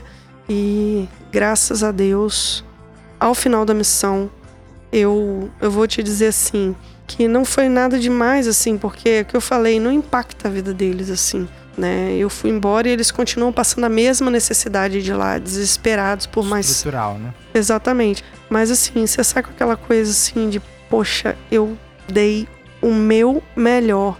O que eu podia fazer, eu mergulhei de, de cabeça, né? E eu entreguei o melhor que eu podia de mim, né? E a gente fez uma cerimônia de fechamento, foi muito emocionante. Eu falo, eu me arrepio até hoje, eu fico muito emocionada de você ver a comunidade lá, o pessoal dançando, cantando no, né, na- do jeito Sim, deles, agradecendo. Você olhava aquele monte de gente diferente, todo mundo lá. E aí você tem que olhar para o lado e falar assim: meu Deus, é tudo ser humano. Eu dei sorte de nascer onde eu nasci, de ter a Sim. família que eu tive, de ter as oportunidades que me apareceram. E eles estão aqui, são seres humanos igual a gente. Vão fazer Sim. um esforcinho para a coisa ser melhor, né? Agora, que felicidade de ouvir que a gente representa bem o nosso Brasil. Caramba, né? Que, Vou que irado, velho. Que irado. Major, né? Agora Tenente Coronel. Sim, e depois que eu voltei pro Brasil, Então, e o seu trabalho também, com certeza, vai ser lembrado lá. Ela me fez lembrar o Jack de Souza. O Jack, Fazer valer a pena. fazer valer a pena não tem essa referência, cara. É Titanic. Ah, sim. Fazer valer a pena. Eu acho que você 20 fez muito atrás. valer a pena a sua estadia lá. Parabéns. Obrigada. Nos orgulha. Mas é, é o que eu falo sempre, assim. é, as pessoas pensam, ah, nossa, meu sonho é fazer uma missão de paz dessa para poder fazer uma coisa legal, assim, fazer a diferença. Eu falo, olha, Vai ser Tem- decepcionado. tem. Não, nem é isso, não. É porque é o seguinte, eu tive a oportunidade de ir lá e fazer. Tem gente que não tem essa oportunidade Sim. de ir ou de fazer quando tá lá. E tem, tem pessoas também que não, não, não, não estão muito ligados a isso. Mas aqui no Brasil, aqui hoje, onde eu tô, eu posso fazer muita coisa. Missão de paz, ela não é você sair daqui e ir lá pro Sudão do Sul fazer alguma coisa. Missão de paz é qualquer lugar que você fala assim, eu vou agora me dedicar a fazer tal coisa e é pro bem coletivo, né? Por exemplo, Começa melhorando sua rua. Exatamente. Cada um com a sua missão de paz, por exemplo. É, esses dias eu estava parabenizando uma amiga que ela participa de todas essas questões ambientais. Ela vai, bota uma botina no, no sábado, no domingo, se mete com essa galera, vai lá limpar mangue, vai lá limpar praia.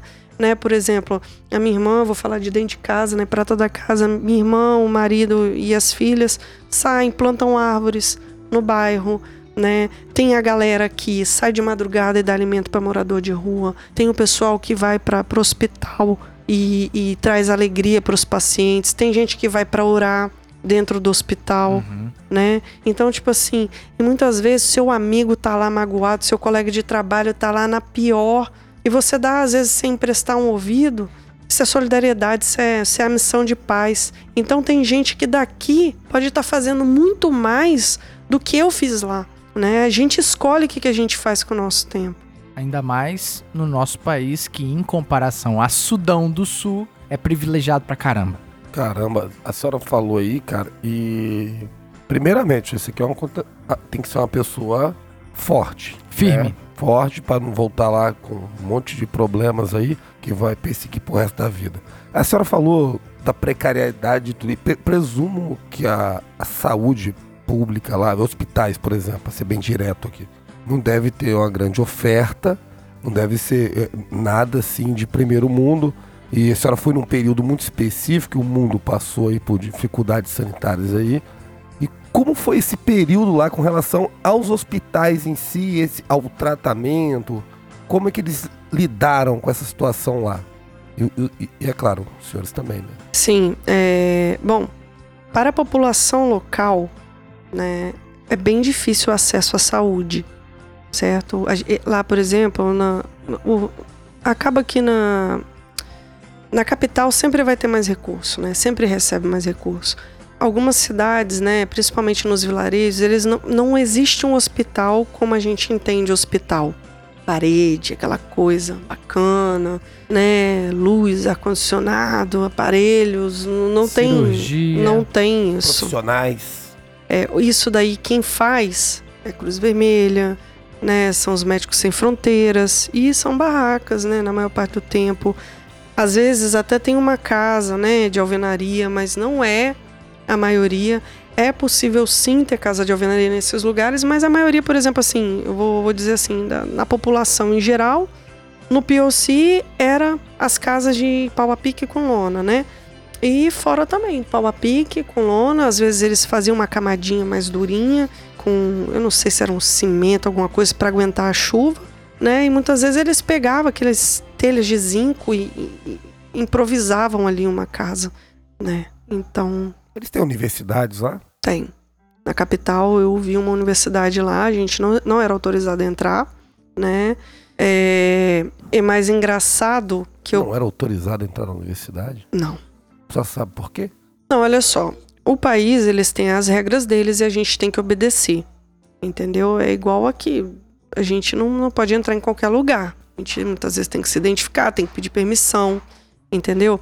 Mas uma coisa muito legal que eu observei nas escolas, de vilarejo, inclusive remoto que eu fui, eram as crianças tudo uniformizadas. Que normalmente chegava pelo Unicef, né? Que tinha doação. Quem assumia a educação da, da, do POC era o Unicef, né? Mas eles, particularmente, não eram todos que tinham acesso ao uniforme, né? Infelizmente, lá era muito comum você ver criança é, maltrapilha, às vezes sem roupa, com as partes íntimas de fora. E vai Caraca. fazer o quê? Não tem o que fazer. Ainda sobre a questão de saúde que ele falou, é, eu presumo que deva ser muito difícil procedimentos avançados como cirurgia. Imagina lá, uma criança quebra a perna num ambiente desse. Dava pra fazer? Vocês tinham esse conhecimento? Olha, o que eu via era sendo medicado do jeito que dava, né? Lá tinha alguns eventos com minas, né? Minas terrestres. É, eu tive a infelicidade de, de participar de um processo a gen- onde eu trabalhava, que era o, o Centro de Operações Conjuntas, coordenava quando acontecia determinado tipo de coisa. A gente não, não fazia normalmente extração de civil, mas um caso em particular foram algumas crianças que se explodiram num, numa mina. Elas infelizmente tocaram numa mina e tava o grupinho junto. Caraca. E aí perde perna, perde braço, até que consegue um avião para buscar e cuidar dessas crianças com às vezes 80% do corpo queimado. É uma situação muito difícil. E essas minas provenientes dessa guerra civil que a senhora Sim. falou no início do episódio, né? Sim. Por exemplo, você me perguntou das vezes, sim, fez... eu, não, eu, não, eu não respondi direito. Nos, nos lugares mais remotos é mais difícil. Porém, o Covid não teve o impacto que teve aqui. Claro que tem subnotificação, né? Mas é, não, não tivemos lá aquelas pilhas de mortos. Talvez por quê? Porque a população é mais jovem, talvez. Talvez porque o Covid tem que concorrer com malária, com hepatite E, com cólera, com subnutrição, com tiro, porrada, bomba, lança, né? É muito problemas respiratórios. Lança, que a senhora porque- fala, é l- Lança. lança mesmo, tipo a gente vê nos filmes épicos aí.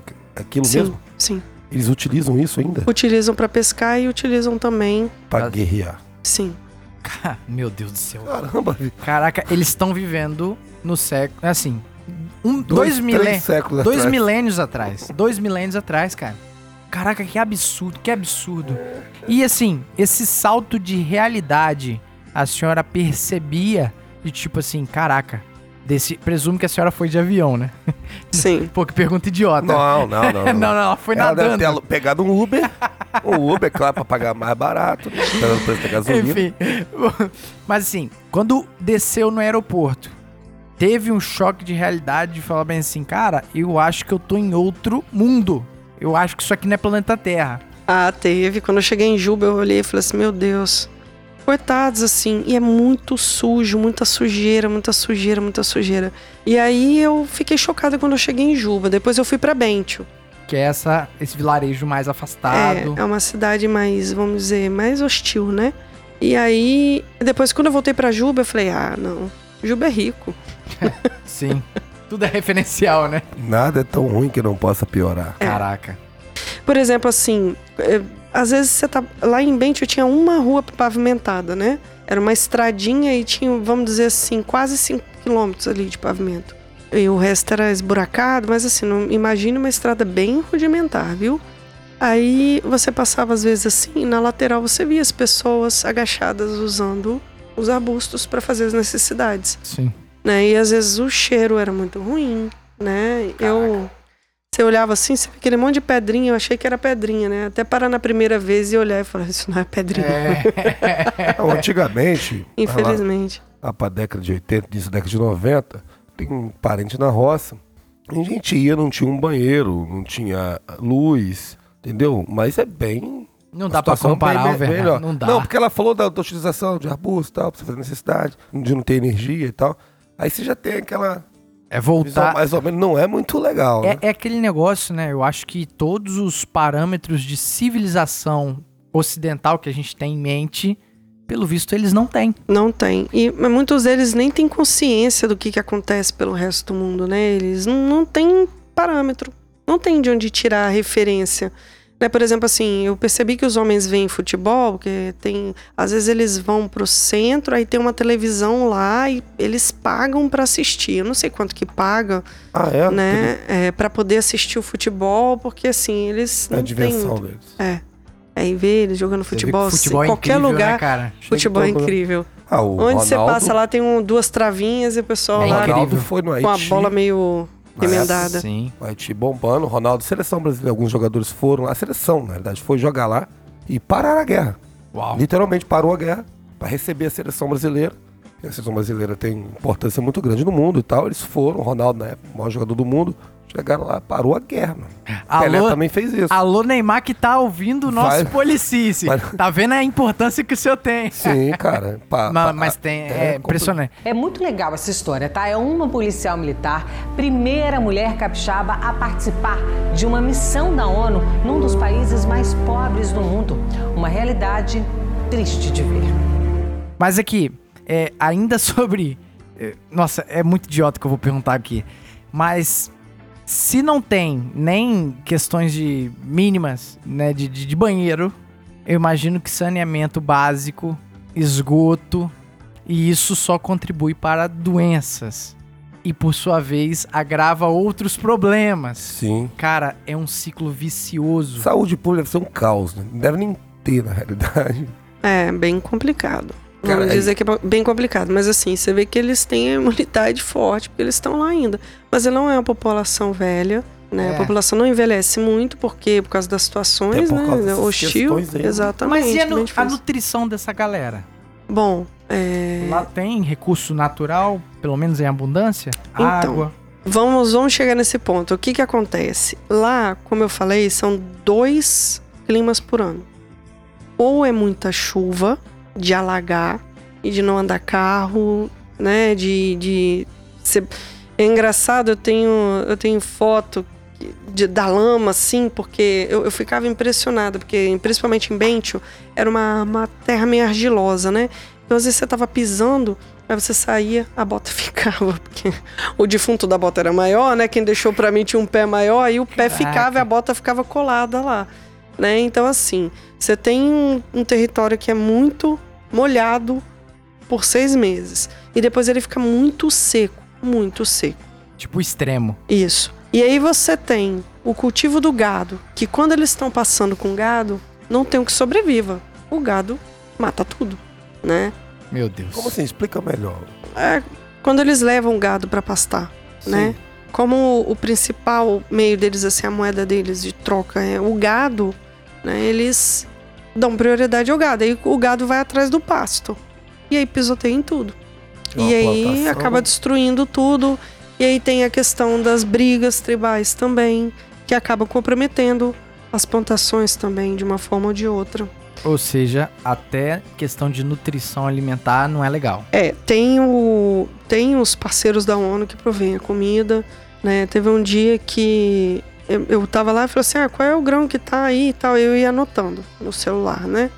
Pra depois ver o que, que era o grão. Porque eu- por mais que você estude, você não tem domínio completo do vocabulário. Eu ia lá humildemente no meu tradutor depois, foi sorgo. O que, que é sorgo? Poxa, que a gente usa sorgo pro gado, né? Então, assim, as, muitas vezes era o que eles comiam. Eu já, Caraca. já presenciei, assim, né? A cena da família inteira no, comendo na, na... Tinha o fogãozinho que eu, que eu falei, né? De, de alumínio, o carvão, aquela fumaçada, aquele panelão em cima, né? Aí as criancinhas ali, pegando com a colherzinha e comendo todo mundo na mesma panela. Assim, a maioria comia uma, duas vezes por dia, eles são muito magros e muito altos. É uma população bem alta. O pessoal conta agricultura deve ser bem primária ali, né? Esse local. A terra lá não deve ser muito fértil, questões, né? Pô, chove demais, é, é- é- é- é seca, demais. aham.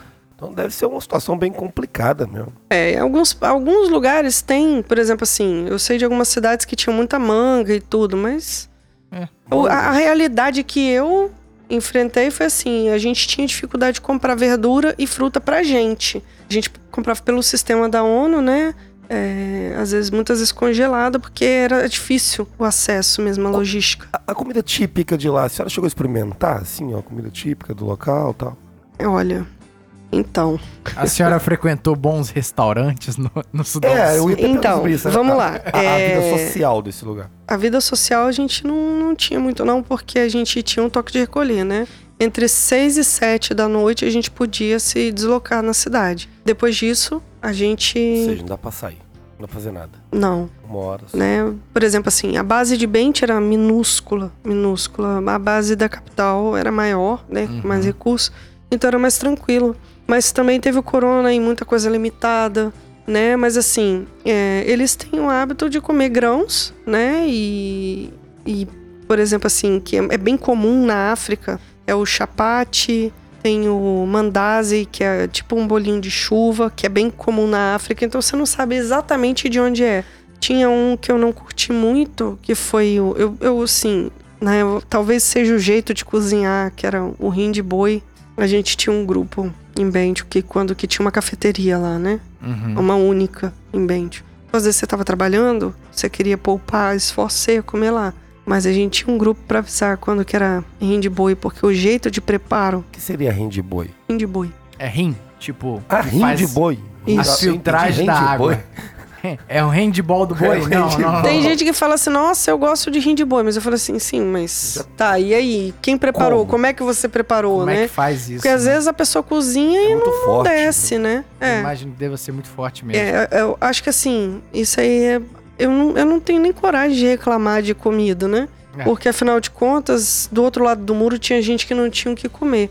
Então, Né, seja, não- folga lá inexistente, era só trabalho. É, normalmente a gente trabalhava de segunda a segunda para poder juntar folgas, né? No sistema que eu trabalhava. Tinha gente que tinha o final de semana. No meu caso era de segunda a segunda e a gente juntaria as folgas para Uhum. para poder viajar, para poder sair de lá, porque acaba que você fica muito estressado dentro do ambiente de missão. Só que por causa do corona, podia. eu acabei não saindo muito de lá e eu acho que eu deixei, sei lá, uns 80 dias na casa. Eu não tô falando de férias, Caramba, eu tô falando de sábado e domingo. Eu trabalhava, eu tirava plantão, final de semana, eu trabalhava de madrugada, né? Porque, por exemplo, ou eu- de segunda a sexta eu tava na rua fazendo o, o elo de ligação, né? Final de semana eu trabalhava como oficial de dia. A gente trabalhava monitorando a situação do Sudão do Sul para ver se estava com perigo, se ia eclodir guerra, se ia ter problema, né? Se alguém se machucou, se estava precisando de resgate. Então era uma coisa que exigia atenção, né? Uma energia toda tinha que estar depositada ali. E eu é, trabalhava assim e eu acabei assim ficando bem cansada no final de tudo. A senhora conseguiu sair, pelo menos alguma vez lá? Do... Sim, em 21 meses eu saí três vezes de lá. E foi pra onde? Eu vim pra casa. Eu tive. Eu tinha até uns planos, mas acabou. No começo eu cheguei lá não tinha corona ainda, né? Eu tinha uns planos, mas eu tive uma infeliz surpresa com um mês de missão. Minha mãe, ela sofreu um acidente de carro, ela e meu padrasto, um, um acidente frontal numa Caraca, estrada. Minha mãe foi pra UTI. Ela ficou mais de um mês na UTI. Foi E você longe lá?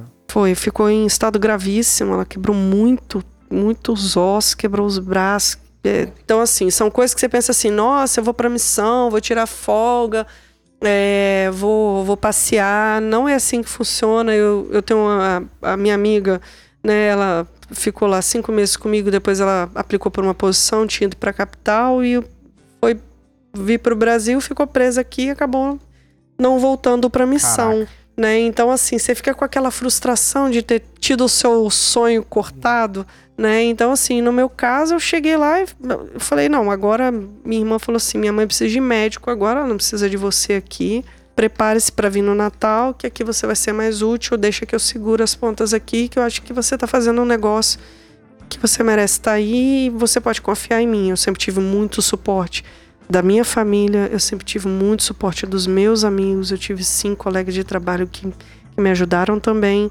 Então, assim, eu penso que é a corrente do bem, que você vê a corrente do bem acontecendo ali na sua frente. Uhum. Visível. Se eu tô me esforçando para ajudar alguém, isso não passa em branco. Alguém vem e te ajuda também. Então, assim, eu senti, por exemplo, eu fiquei muito abalada com a situação da minha mãe. E eu falei assim: nossa, minha mãe precisando de sangue, transfusão de sangue. E eu lancei no grupo de polícia. E daí a pouco, é, a minha mãe, depois ela me contou: ela falou assim: olha, foi tanta doação, tanta doação. Que ajudou foi muita gente. Então você vê assim, uma atitude de bem gera outra atitude de bem né? A gente acaba gerando um carisma por estar tá fazendo um negócio legal e chama atenção, né? Então as pessoas se sensibilizarem e ajudarem. Foi, nossa. Hoje em dia, quando eu vejo um pedido de doação de sangue, a primeira coisa que eu faço é divulgar, eu vou, eu chamo meus parentes, porque o desespero é muito grande, né? De Sabe quem da tá lá. importância, né?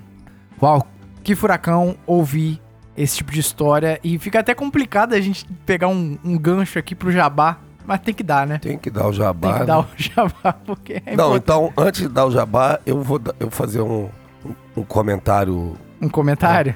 Olha só, queria mandar aquele abração pra nação botafoguense aí. Estamos do bombando, ganhando direto, tá? Já que pessoal do Sudão gosta de futebol, teve a maioria. Sudão do Sul, Sudão do Sul. Sudão do Sul. A maioria do Sudão do Sul, com certeza, é botafoguense. Garrincha de dia, Marildo Zagallo, eles devem conhecer. Apesar que eles são muito jovens, meus pais São muito contaram. jovens. Mas, pelo Então, amor querido. de Deus. Olha só, o fogão tá subindo. O fogão tá embalado. Enfim. Mas o que. Ó, o Fogão, por ser um, um eterno time em ascensão, nunca para de crescer. Sempre tá ali, ó, Série B pra Série A. Se você É, fala por da- ignorância, eu vos o perdoarei. Mas eu lembro de ascensão, eu lembro de gestão financeira em criptomoedas, meu amigo. Ah, Aí eu um lembro cara. de quem? O cara Eu- certo. A senhora conheceu o Fábio Silva, da turma, Da dos, turma, dos da senhores? senhora.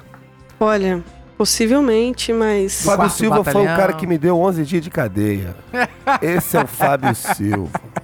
Grande Fábio. Ele não é só bom em dar cadeia nos outros, É. mas ele é bom em direcionar os seus investimentos, e principalmente em criptomoeda, meu E amigo. se ele é melhor ainda, ele é o rei delas. O rei- Criptomoedas. O rei de todas elas, criptomoedas, e eu tenho um- uma notícia muito boa pra te dar, Alvernais. Ah, é? Eu estou investindo em criptomoedas e tô adorando, Caramba, cara. já, você já foi contaminado Fui contaminado Fábio. com o bichinho do Fábio. É isso e aí, posso te cara. dizer, ouvinte do Policis, não me arrependo um minuto sequer. É Caramba. muito bom, porque é o espírito de liberdade no ar. Ah, deve ser bom mesmo, Cabo, porque esse maldito tá, tá- ele tá de viagem marcada pra Europa, então deve Não ser... fala isso, não fala isso. Eu- o Fábio deve estar ajudando muito, né? Mas tá- Soldado na Europa, Mas estranho. tá ajudando sim, porque saiba, hoje investir em criptomoedas é uma realidade, não é só aquele aquele sonho, né, aquele projeto. Não, meu amigo. Você já tem com facilidade no seu smartphone capacidade para investir com segurança e para não cair em falácias e caminhos mais curtos, Fábio Silva vai te orientar em todas elas. Fábio Silva é o nome do cara. Fábio.bitcoinheiro no Instagram. Fábio.bitcoinheiro no Instagram é o camarada que tem que vir à sua cabeça quando você pensa em criptomoeda, seja ela Bitcoin, seja ela Ethereum. Cara, É o cara 10. melhor para o melhor. O melhor para o melhor. E você Isso vai ter o melhor com as criptomoedas, contando com o Fábio Silva. E claro, para fechar o nosso jabá maravilhoso, cara, só quero 10. Só quero 10. Você que quer ser sargento, soldado, tenente da Polícia Militar. É, Você exatamente. sabe onde que, quem você tem que procurar, né, já sabe aonde buscar. Vai lá. E olha só, quer ter histórias lindas, maravilhosas como essa da nossa convidada o Cabo da Leprane, você tem que passar na polícia. É, Tudo tem um início. Tudo tem um E início. o melhor início é com o Sargento, Sargento Valverde. do Só Quero 10. É lá que você vai começar a sua carreira militar. Meu amigo, é curso preparatório de alto nível, é primeiro mundo, é negócio assim, é tudo de mais moderno num curso online. Por quê? Porque às vezes é muito diferente você pegar uma aula no Skype, uma aula no Zoom, com um negócio tudo mal captado, sem iluminação, e você colocar aquilo ali e vender como curso. A Só Quero 10 não é isso. A Só Quero 10 é como se fosse uma Netflix, meu amigo. O negócio é muito bem gravado, com o material direcionado do seu edital. Então, cabo de polícia quer ser sargento? Ah, só quero 10 montou um projeto todo que vai cair na sua prova do CHS e lá você tem a facilidade de ouvir e ver as, as aulas em vídeo, em alta definição, quando quiser e onde quiser. É isso aí, vai lá de só quero 10, vai ser feliz. Então, SQ10.concursos no Instagram, SQ10.concursos no Instagram, vai lá, confira e olha, não é da boca para fora, porque só com o Policice nós já convertemos, já tá na casa das dezenas, tá? E isso Ah, é muito bom, eu Até fico o muito feliz. Todinho tá fazendo. Sim, sim, isso é muito bacana. Comprou o curso, só E quero assim, 10. cara, em breve eu vou postar um print aí, muita gente falando muito bem, pessoas que vieram dar o feedback pro Policice, olha, vocês não estavam mentindo. O, o conteúdo realmente é maneiro. Então o jabá aqui não é, não é só porque eles patrocinam o programa. É porque a gente confia e muito mais. A gente coloca a pele em jogo, né? A gente estuda pela Só Quero 10 também. É isso aí. Muito bom. Então é isso. SQ10.concursos no Instagram e Fábio.bitcoinheiro. Essa é a dica do Policice. Muito bom. É muito legal essa história, tá? É uma policial militar, primeira mulher capixaba a participar de uma missão da ONU num dos países mais pobres do mundo. Uma realidade triste de ver. Mas, Cabo, eu imagino que toda essa experiência é impossível dissociar a questão do quão deve ter mudado a vida da senhora. Tipo, a cosmovisão mesmo, como a senhora enxerga as outras coisas. Eu imagino que até um ato simples, como eu estou fazendo agora, de tomar um copo d'água, eu imagino que a senhora deva lembrar do Sudão e como isso afetou daqui pra frente. Já aproveita para falar de alguns projetos que a gente tem conhecimento também, de um capítulo de um livro que a senhora escreveu. Sim, a missão ela potencializou um sentimento em mim que é o sentimento de gratidão, né? Porque realmente beber um copo d'água fresca, uma água potável, é um privilégio. Privilégio. Não ter que andar com um galão de água na cabeça, às vezes por quilômetros, enfrentar filas debaixo de sol para poder ganhar um copo d'água é um privilégio. É, a gente realmente tem que parar de reclamar do que não tem e agradecer pelo que tem. Eu depois que eu voltei, realmente a gente não, não tem como. Eu saí do Sudão do Sul, o Sudão do Sul nunca mais vai sair de mim. É, Imagino. eu tava na Olimpíada, minha amiga falou assim: Nossa, tem um cara da Olimpíada no Sudão do Sul. Aí eu joguei no Google pra ver. Eu tinha acabado de voltar. Aí o, o, o atleta, ele tinha dado um- uma pisada errada, era no atletismo, e ele perdeu. E apareceu ele jogado no chão, chorando. Então, Caraca. eu choro junto, eu me emociono junto. A primeira vez que eu consegui sentar e falei bem assim, ah, eu- hoje eu vou descansar. Eu tava num lugar legal, comendo uma comida boa, tomando uma bebida agradável, né, ouvindo boa música com as pessoas que eu amo. Eu falei, nossa, eu voltei. E eles estão lá ainda. Então fica aquele sentimento, né? Mas aí é, é agora a partir de agora tem que ter foco, né? Eu continuo ligada a eles, continuo conversando, tô me comunicando com quem tá lá, tá perguntando como é que a gente fez um projeto, que eles estão interessados em fazer também. Sim. Então, assim, eu tô tentando, né, continuar com eles, mas ah, passou, foi maravilhoso. Eu fiquei lá um ano e nove meses e agora eu tô aqui. E aqui, o que, que eu posso fazer aqui? Qual é a minha missão de paz agora? Né? Então, eu retomei meus projetos, né? Sim. Tô aguardando. A é, senhora voltaria pro Sudão Do Sul. do Sul, assim, por vontade própria. Não, assim, ser chamado. Ser voluntária a voltar. É, é nesse sentido a pergunta. Bom, nesse momento, eu tô num período de cuidar da minha família um pouco, que ficou negligenciada, né? Respirar. Exatamente. Respirar. Mas o futuro a Deus pertence. E eu não, eu não fujo de missões, eu, tô buscando realmente novos desafios. Agora acabei de participar, o Major é, Carreira do, do- do- da Polícia do Distrito Federal, ele que participou de missões de paz, ele foi o primeiro brasileiro a trabalhar no QG em Nova York. Ele está organizando agora um, um livro Violência de Gênero e de Grupos de Vulneráveis. E a previsão de lançamento é do dia 19 de outubro de 2021 e conta com, a- com vários especialistas e autoridades, né? E ele me chamou para falar sobre o conflito entre o respeito à cultura e os direitos humanos no Sudão do Sul. Eu sou uma das 15 autoras do livro, a gente é, fez em coparticipação e vai ser lançado agora em, em Brasília, né, dia 19 de outubro. E para quem tiver vontade de, de ver aí, eu vou jogar no meu Instagram depois Sim, o link. Quem tiver interesse aí, é daleprane.lorena. E também para quem tiver curiosidade de saber como faz para participar do processo, também eu estou disponível né, para dar a dica. Uau. Então a senhora já escreveu um livro, já plantou árvore também? É, tem, tem essa Só piada.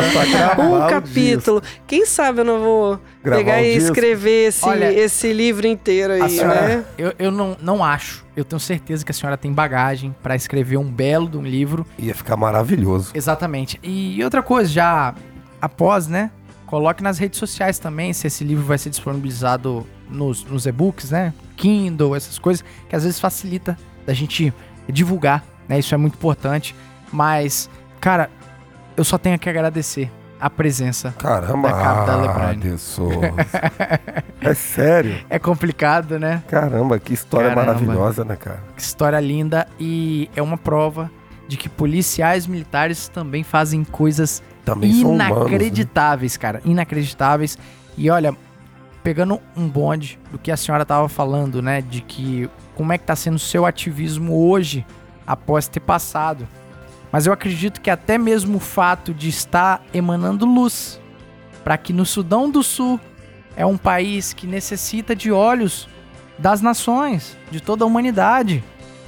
Só esse fato da gente ter essa consciência já dá um recado muito bacana para as pessoas poderem ser pessoas melhores e por que não a gente aspirar em que governos também se mobilizem para promover uma melhora nesse aspecto, né? Eu acredito muito nisso. Ah, com certeza. Eu sou uma pessoa reservada. Eu não sou uma pessoa que com muito costume de ficar me exibindo em, em rede social. E aí, de repente, as pessoas perguntaram: Nossa, mas agora então você resolveu aparecer? Mas uma coisa a gente tem que ver que no jornal todo dia tem notícia ruim o tempo todo, Sim. né? E notícia boa é raridade. Antes de eu ir, antes mesmo de eu ir, é, uma colega de trabalho minha, uma pessoa querida, olhou e falou bem assim: Nossa, depois que eu vi que você largou tudo e ia pra lá, eu olhei e falei assim: Não, peraí. Se ela tá fazendo isso tudo, eu posso fazer uma coisa mais legal aqui.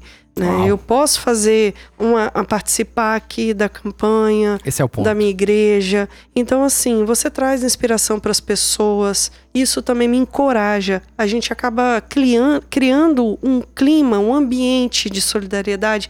Isso beneficia muito. As pessoas entram naquela coisa boa de ajudar. Então, eu tô aí divulgando do- é, campanha de doação, recolho doação. Tem a campanha aí do Natal das Crianças. Tô sempre jogando lá no Instagram, vendo quem que pode ajudar, pedindo, assim. Ó. Os amigos me veem, né, como a- hoje como um ponto de referência. E não é porque eu sou, a- né, a boazinha. Não é isso, né? Eu sou bem intencionado, como várias pessoas são. Então eu tô ali para poder direcionar e, e, e ajudar e fomentar o bem, né? E muitas pessoas se empolgam e passam a fazer isso também. E de pouquinho em pouquinho, o trabalho de formiguinha, o governo não dá conta de tudo. Né? Então a gente vai fazendo, vai melhorando a vida do seu amigo, que vai melhorando a vida do amigo dele. E a gente fortalece essa corrente Vira do um bem. círculo virtuoso. Que exemplo, né? Alvernais. Cara, e que exemplo. A senhora tá de parabéns. Eu me sinto lisonjeado e muito orgulhoso porque essa figuraça, no sentido melhor da palavra, Magnificente da palavra. é, é da minha turma de, de soldado. E o, prin- o principal do militar ali é ajudar. Sim. O militar, ele, ele é militar para ajudar, para servir a população. E a senhora, além de servir aqui, os nossos, foi lá servir a um outro país, um novo país que está emergindo aí. Cara, meus parabéns mesmo, a senhora é demais. E, cara, pro Sudão, Dão do Sul. Sudão, o- o- tem que rolar o bordão, né? muita saúde, justiça e paz a todo o povo do Sudão do Sul. Principalmente paz e complementando, eu já deixo a palavra para a senhora. É muito obrigado por vestir a mesma farda que eu visto todos os dias. A senhora é uma inspiração para a gente que está na rua, tentando fazer o nosso melhor também. Em ambientes que a gente vê necessidade. A gente não teve oportunidade de ir para o Sudão do Sul, mas ter uma representante como a senhora Nos nos, nos dá aquele gás de parar de reclamar de coisa boba e fazer o nosso melhor. Muito obrigado. Olha, o espaço é todo da senhora. Caso queira divulgar algum novo projeto, olha, muito obrigado mesmo por ter vindo ao Policice. Obrigada. É, sou eu que agradeço a oportunidade de vir aqui, né?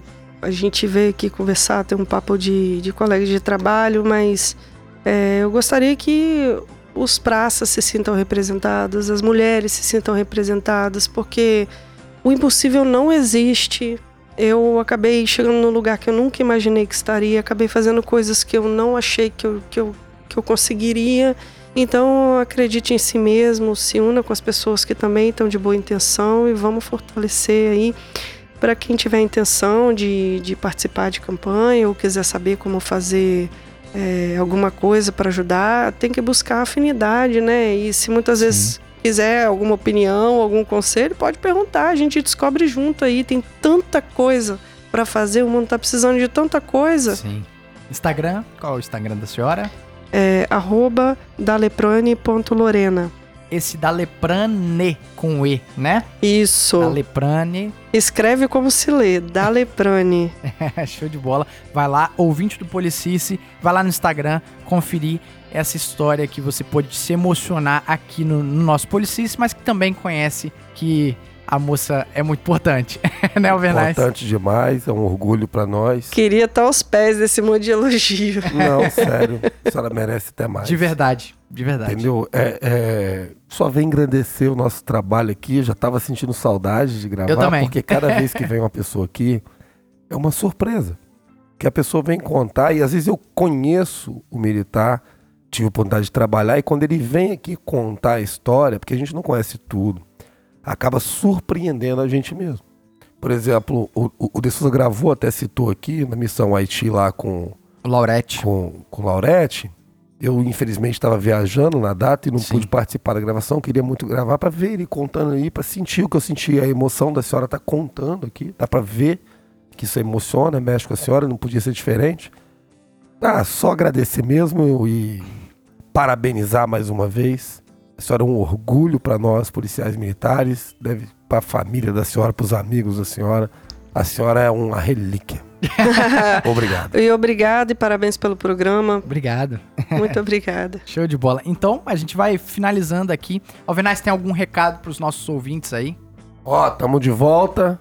Muita saúde, justiça e paz. Firme manda lá, manda lá o quem vocês querem ir, como pediram bem demais. Então, Exatamente. Continue mandando aí pra gente fazer as entrevistas. Vai ser um prazer. Rapaz, eu queria fazer um convite ao Capitão Balbino, velho, lá de Colatina. Capitão Balbino. Eu tô seguindo ele nas redes sociais. Olha, o homem é senhor- uma máquina de cadeia. É, não, o senhor Rapaz. é, é- é um- é uma das figuras aí? Ele e a equipe dele lá, Que, fantástico, que trabalho maravilhoso.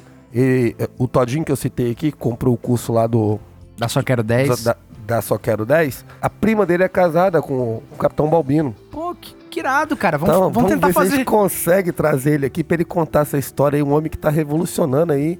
a região Tá- lá. tá- é, aham. tá- tá- é, pô, tá marcando uma geração ali em Colatina. Que legal. Entendeu? Bacana legal. demais. Vamos ver se ele topa aí esse convite. E vai ser gravar. muito bem recebido aqui em comando. Muito bom mesmo. Aliás, Policice sempre estará de portas abertas a todos os militares que se proporem a vir aqui e a gente fica muito feliz com isso, não, Vernais? Maravilhoso. Contar a história da polícia e, É. e- e mostrar o nosso trabalho é muito importante para nossa in- instituição e pra gente, né, cara? É fantástico. Sempre levando aí o nosso trabalho tão sofrido, esse sacerdócio nosso, mas que a gente acredita que passando uma boa imagem, é, o Policice ele cumpre a sua missão, né? Eu tenho um recado muito importante. Olha, você ouvinte do Policice que, que lembra que um dia eu falei sobre um audiolivro das legislações para você estudar para sua prova, principalmente cabos de polícia aí, né? estudando pro CHS. A galera de 2011 que vai vir em peso agora, né? Sim. A série Gold vai Série ser Gold. Sargento Gold aí. Sargento Gold. Então, uma forma muito bacana de você estudar, do senhor estudar a legislação, é um audiolivro. Eu vou ler pro senhor. Então, gravei lá nos estúdios da DS Produção. Já tá gravado? Tá gravado, editado e disponibilizado por um preço muito baixo. Entre em contato comigo no inbox. Começou. Ah, pô, tem que. Sabia. Cara. Olha o jabá, olha o mas jabá. olha só. Não, ele merece. Mas Olha olha só, o trabalho, foi, o trabalho foi muito grande. O trabalho foi muito grande. Acredite, dá muito trabalho. Dá muito trabalho. Eu, Alvenaz, quando eu tava lendo a legislação lá, eu várias vezes assim, você começa a ler, aí pô, pra ficar perfeita a parada, quem tá ouvindo a versão final não sabe o quão eu errei aquela legislação. Imagino. Um monte E- de palavras Aí eu difíceis. fiquei pensando assim, gente, será que eu sou tão burro assim que eu não sei mais ler? Mas é porque é muito difícil, é muito complexo você ler na entonação correta e esse é o meu recado, Esse cara. é visurado, já tá estudando. É. Esse que é o ponto. Esse que é o ponto. Por isso que eu tive também aquele gás esse de fazer. Eu tô, estu- eu tô estudando por... Ganhando. Exatamente. É assim. Ele é Mas, terrível. mas olha só, eu vou deixar. Nas, nas minhas redes sociais já tem lá alguns exemplos pequenos aí. Aliás, ouça agora. Código de Ética e Disciplina dos Militares do Estado do Espírito Santo. Artigo 1. O Código de Ética e Disciplina dos Militares Estaduais, o SEDME, tem por finalidade definir, especificar e classificar as infrações disciplinares. Ouviu esse trechinho? É exatamente isso que você vai ter no seu fone de ouvido quando você estiver dando aquela corridinha matinal, aquela corridinha michuruca, pra nunca esquecer a legislação e tirar 10 no CHS, Eu posso né? fazer uma pergunta pro professor? Ai, meu Deus do céu. Posso? Pode. O que, que eu ganho nisso aí? Você ganha uma legislação gratuita. Oh, Ah. caramba, aí sim, aí sim. E, ó, se a galera comprar a minha ideia, né? A, depender. Eu posso fazer uma sugestão, cara? Por favor. Que tal a gente rolar um sorteio Pode ser? para um dos nossos colaboradores aí dessa legislação? Caraca, falou disso. Pô, falou que disso. bacana fazer um falou disso. sorteio. Vamos fazer uma live em breve, então. Sim, Vamos fazer uma live fazer uma live e gerar um sorteio para Ma- participar. Mas o seguinte, a depender do feedback de vocês, né? Se vocês é, acharem que vale mesmo a pena investir nesse conteúdo que deu muito trabalho, eu vou dizer deu muito trabalho, só eu sei o quanto deu trabalho, eu vou fazer do Estatuto da PM, né? Que é a próxima legislação para estudar para a prova do CHS. Então, o código de ética da nossa polícia do Espírito Santo já tem, só adquirir com pequenas quantidades aí que cabe no bolso do soldado. e Do a cabo. depender aí, a depender aí vai ter o estatuto sim, porque é uma grande honra também contribuir de alguma forma, né? E é isso aí. Poxa, que episódio maravilhoso, né, Vernais? Show de bola. Bom demais. Então, sem mais delongas, vamos ficando aqui para mais um episódio, né? Com muita saúde, justiça e paz. Fiquem com Deus, até a próxima aí. Tchau!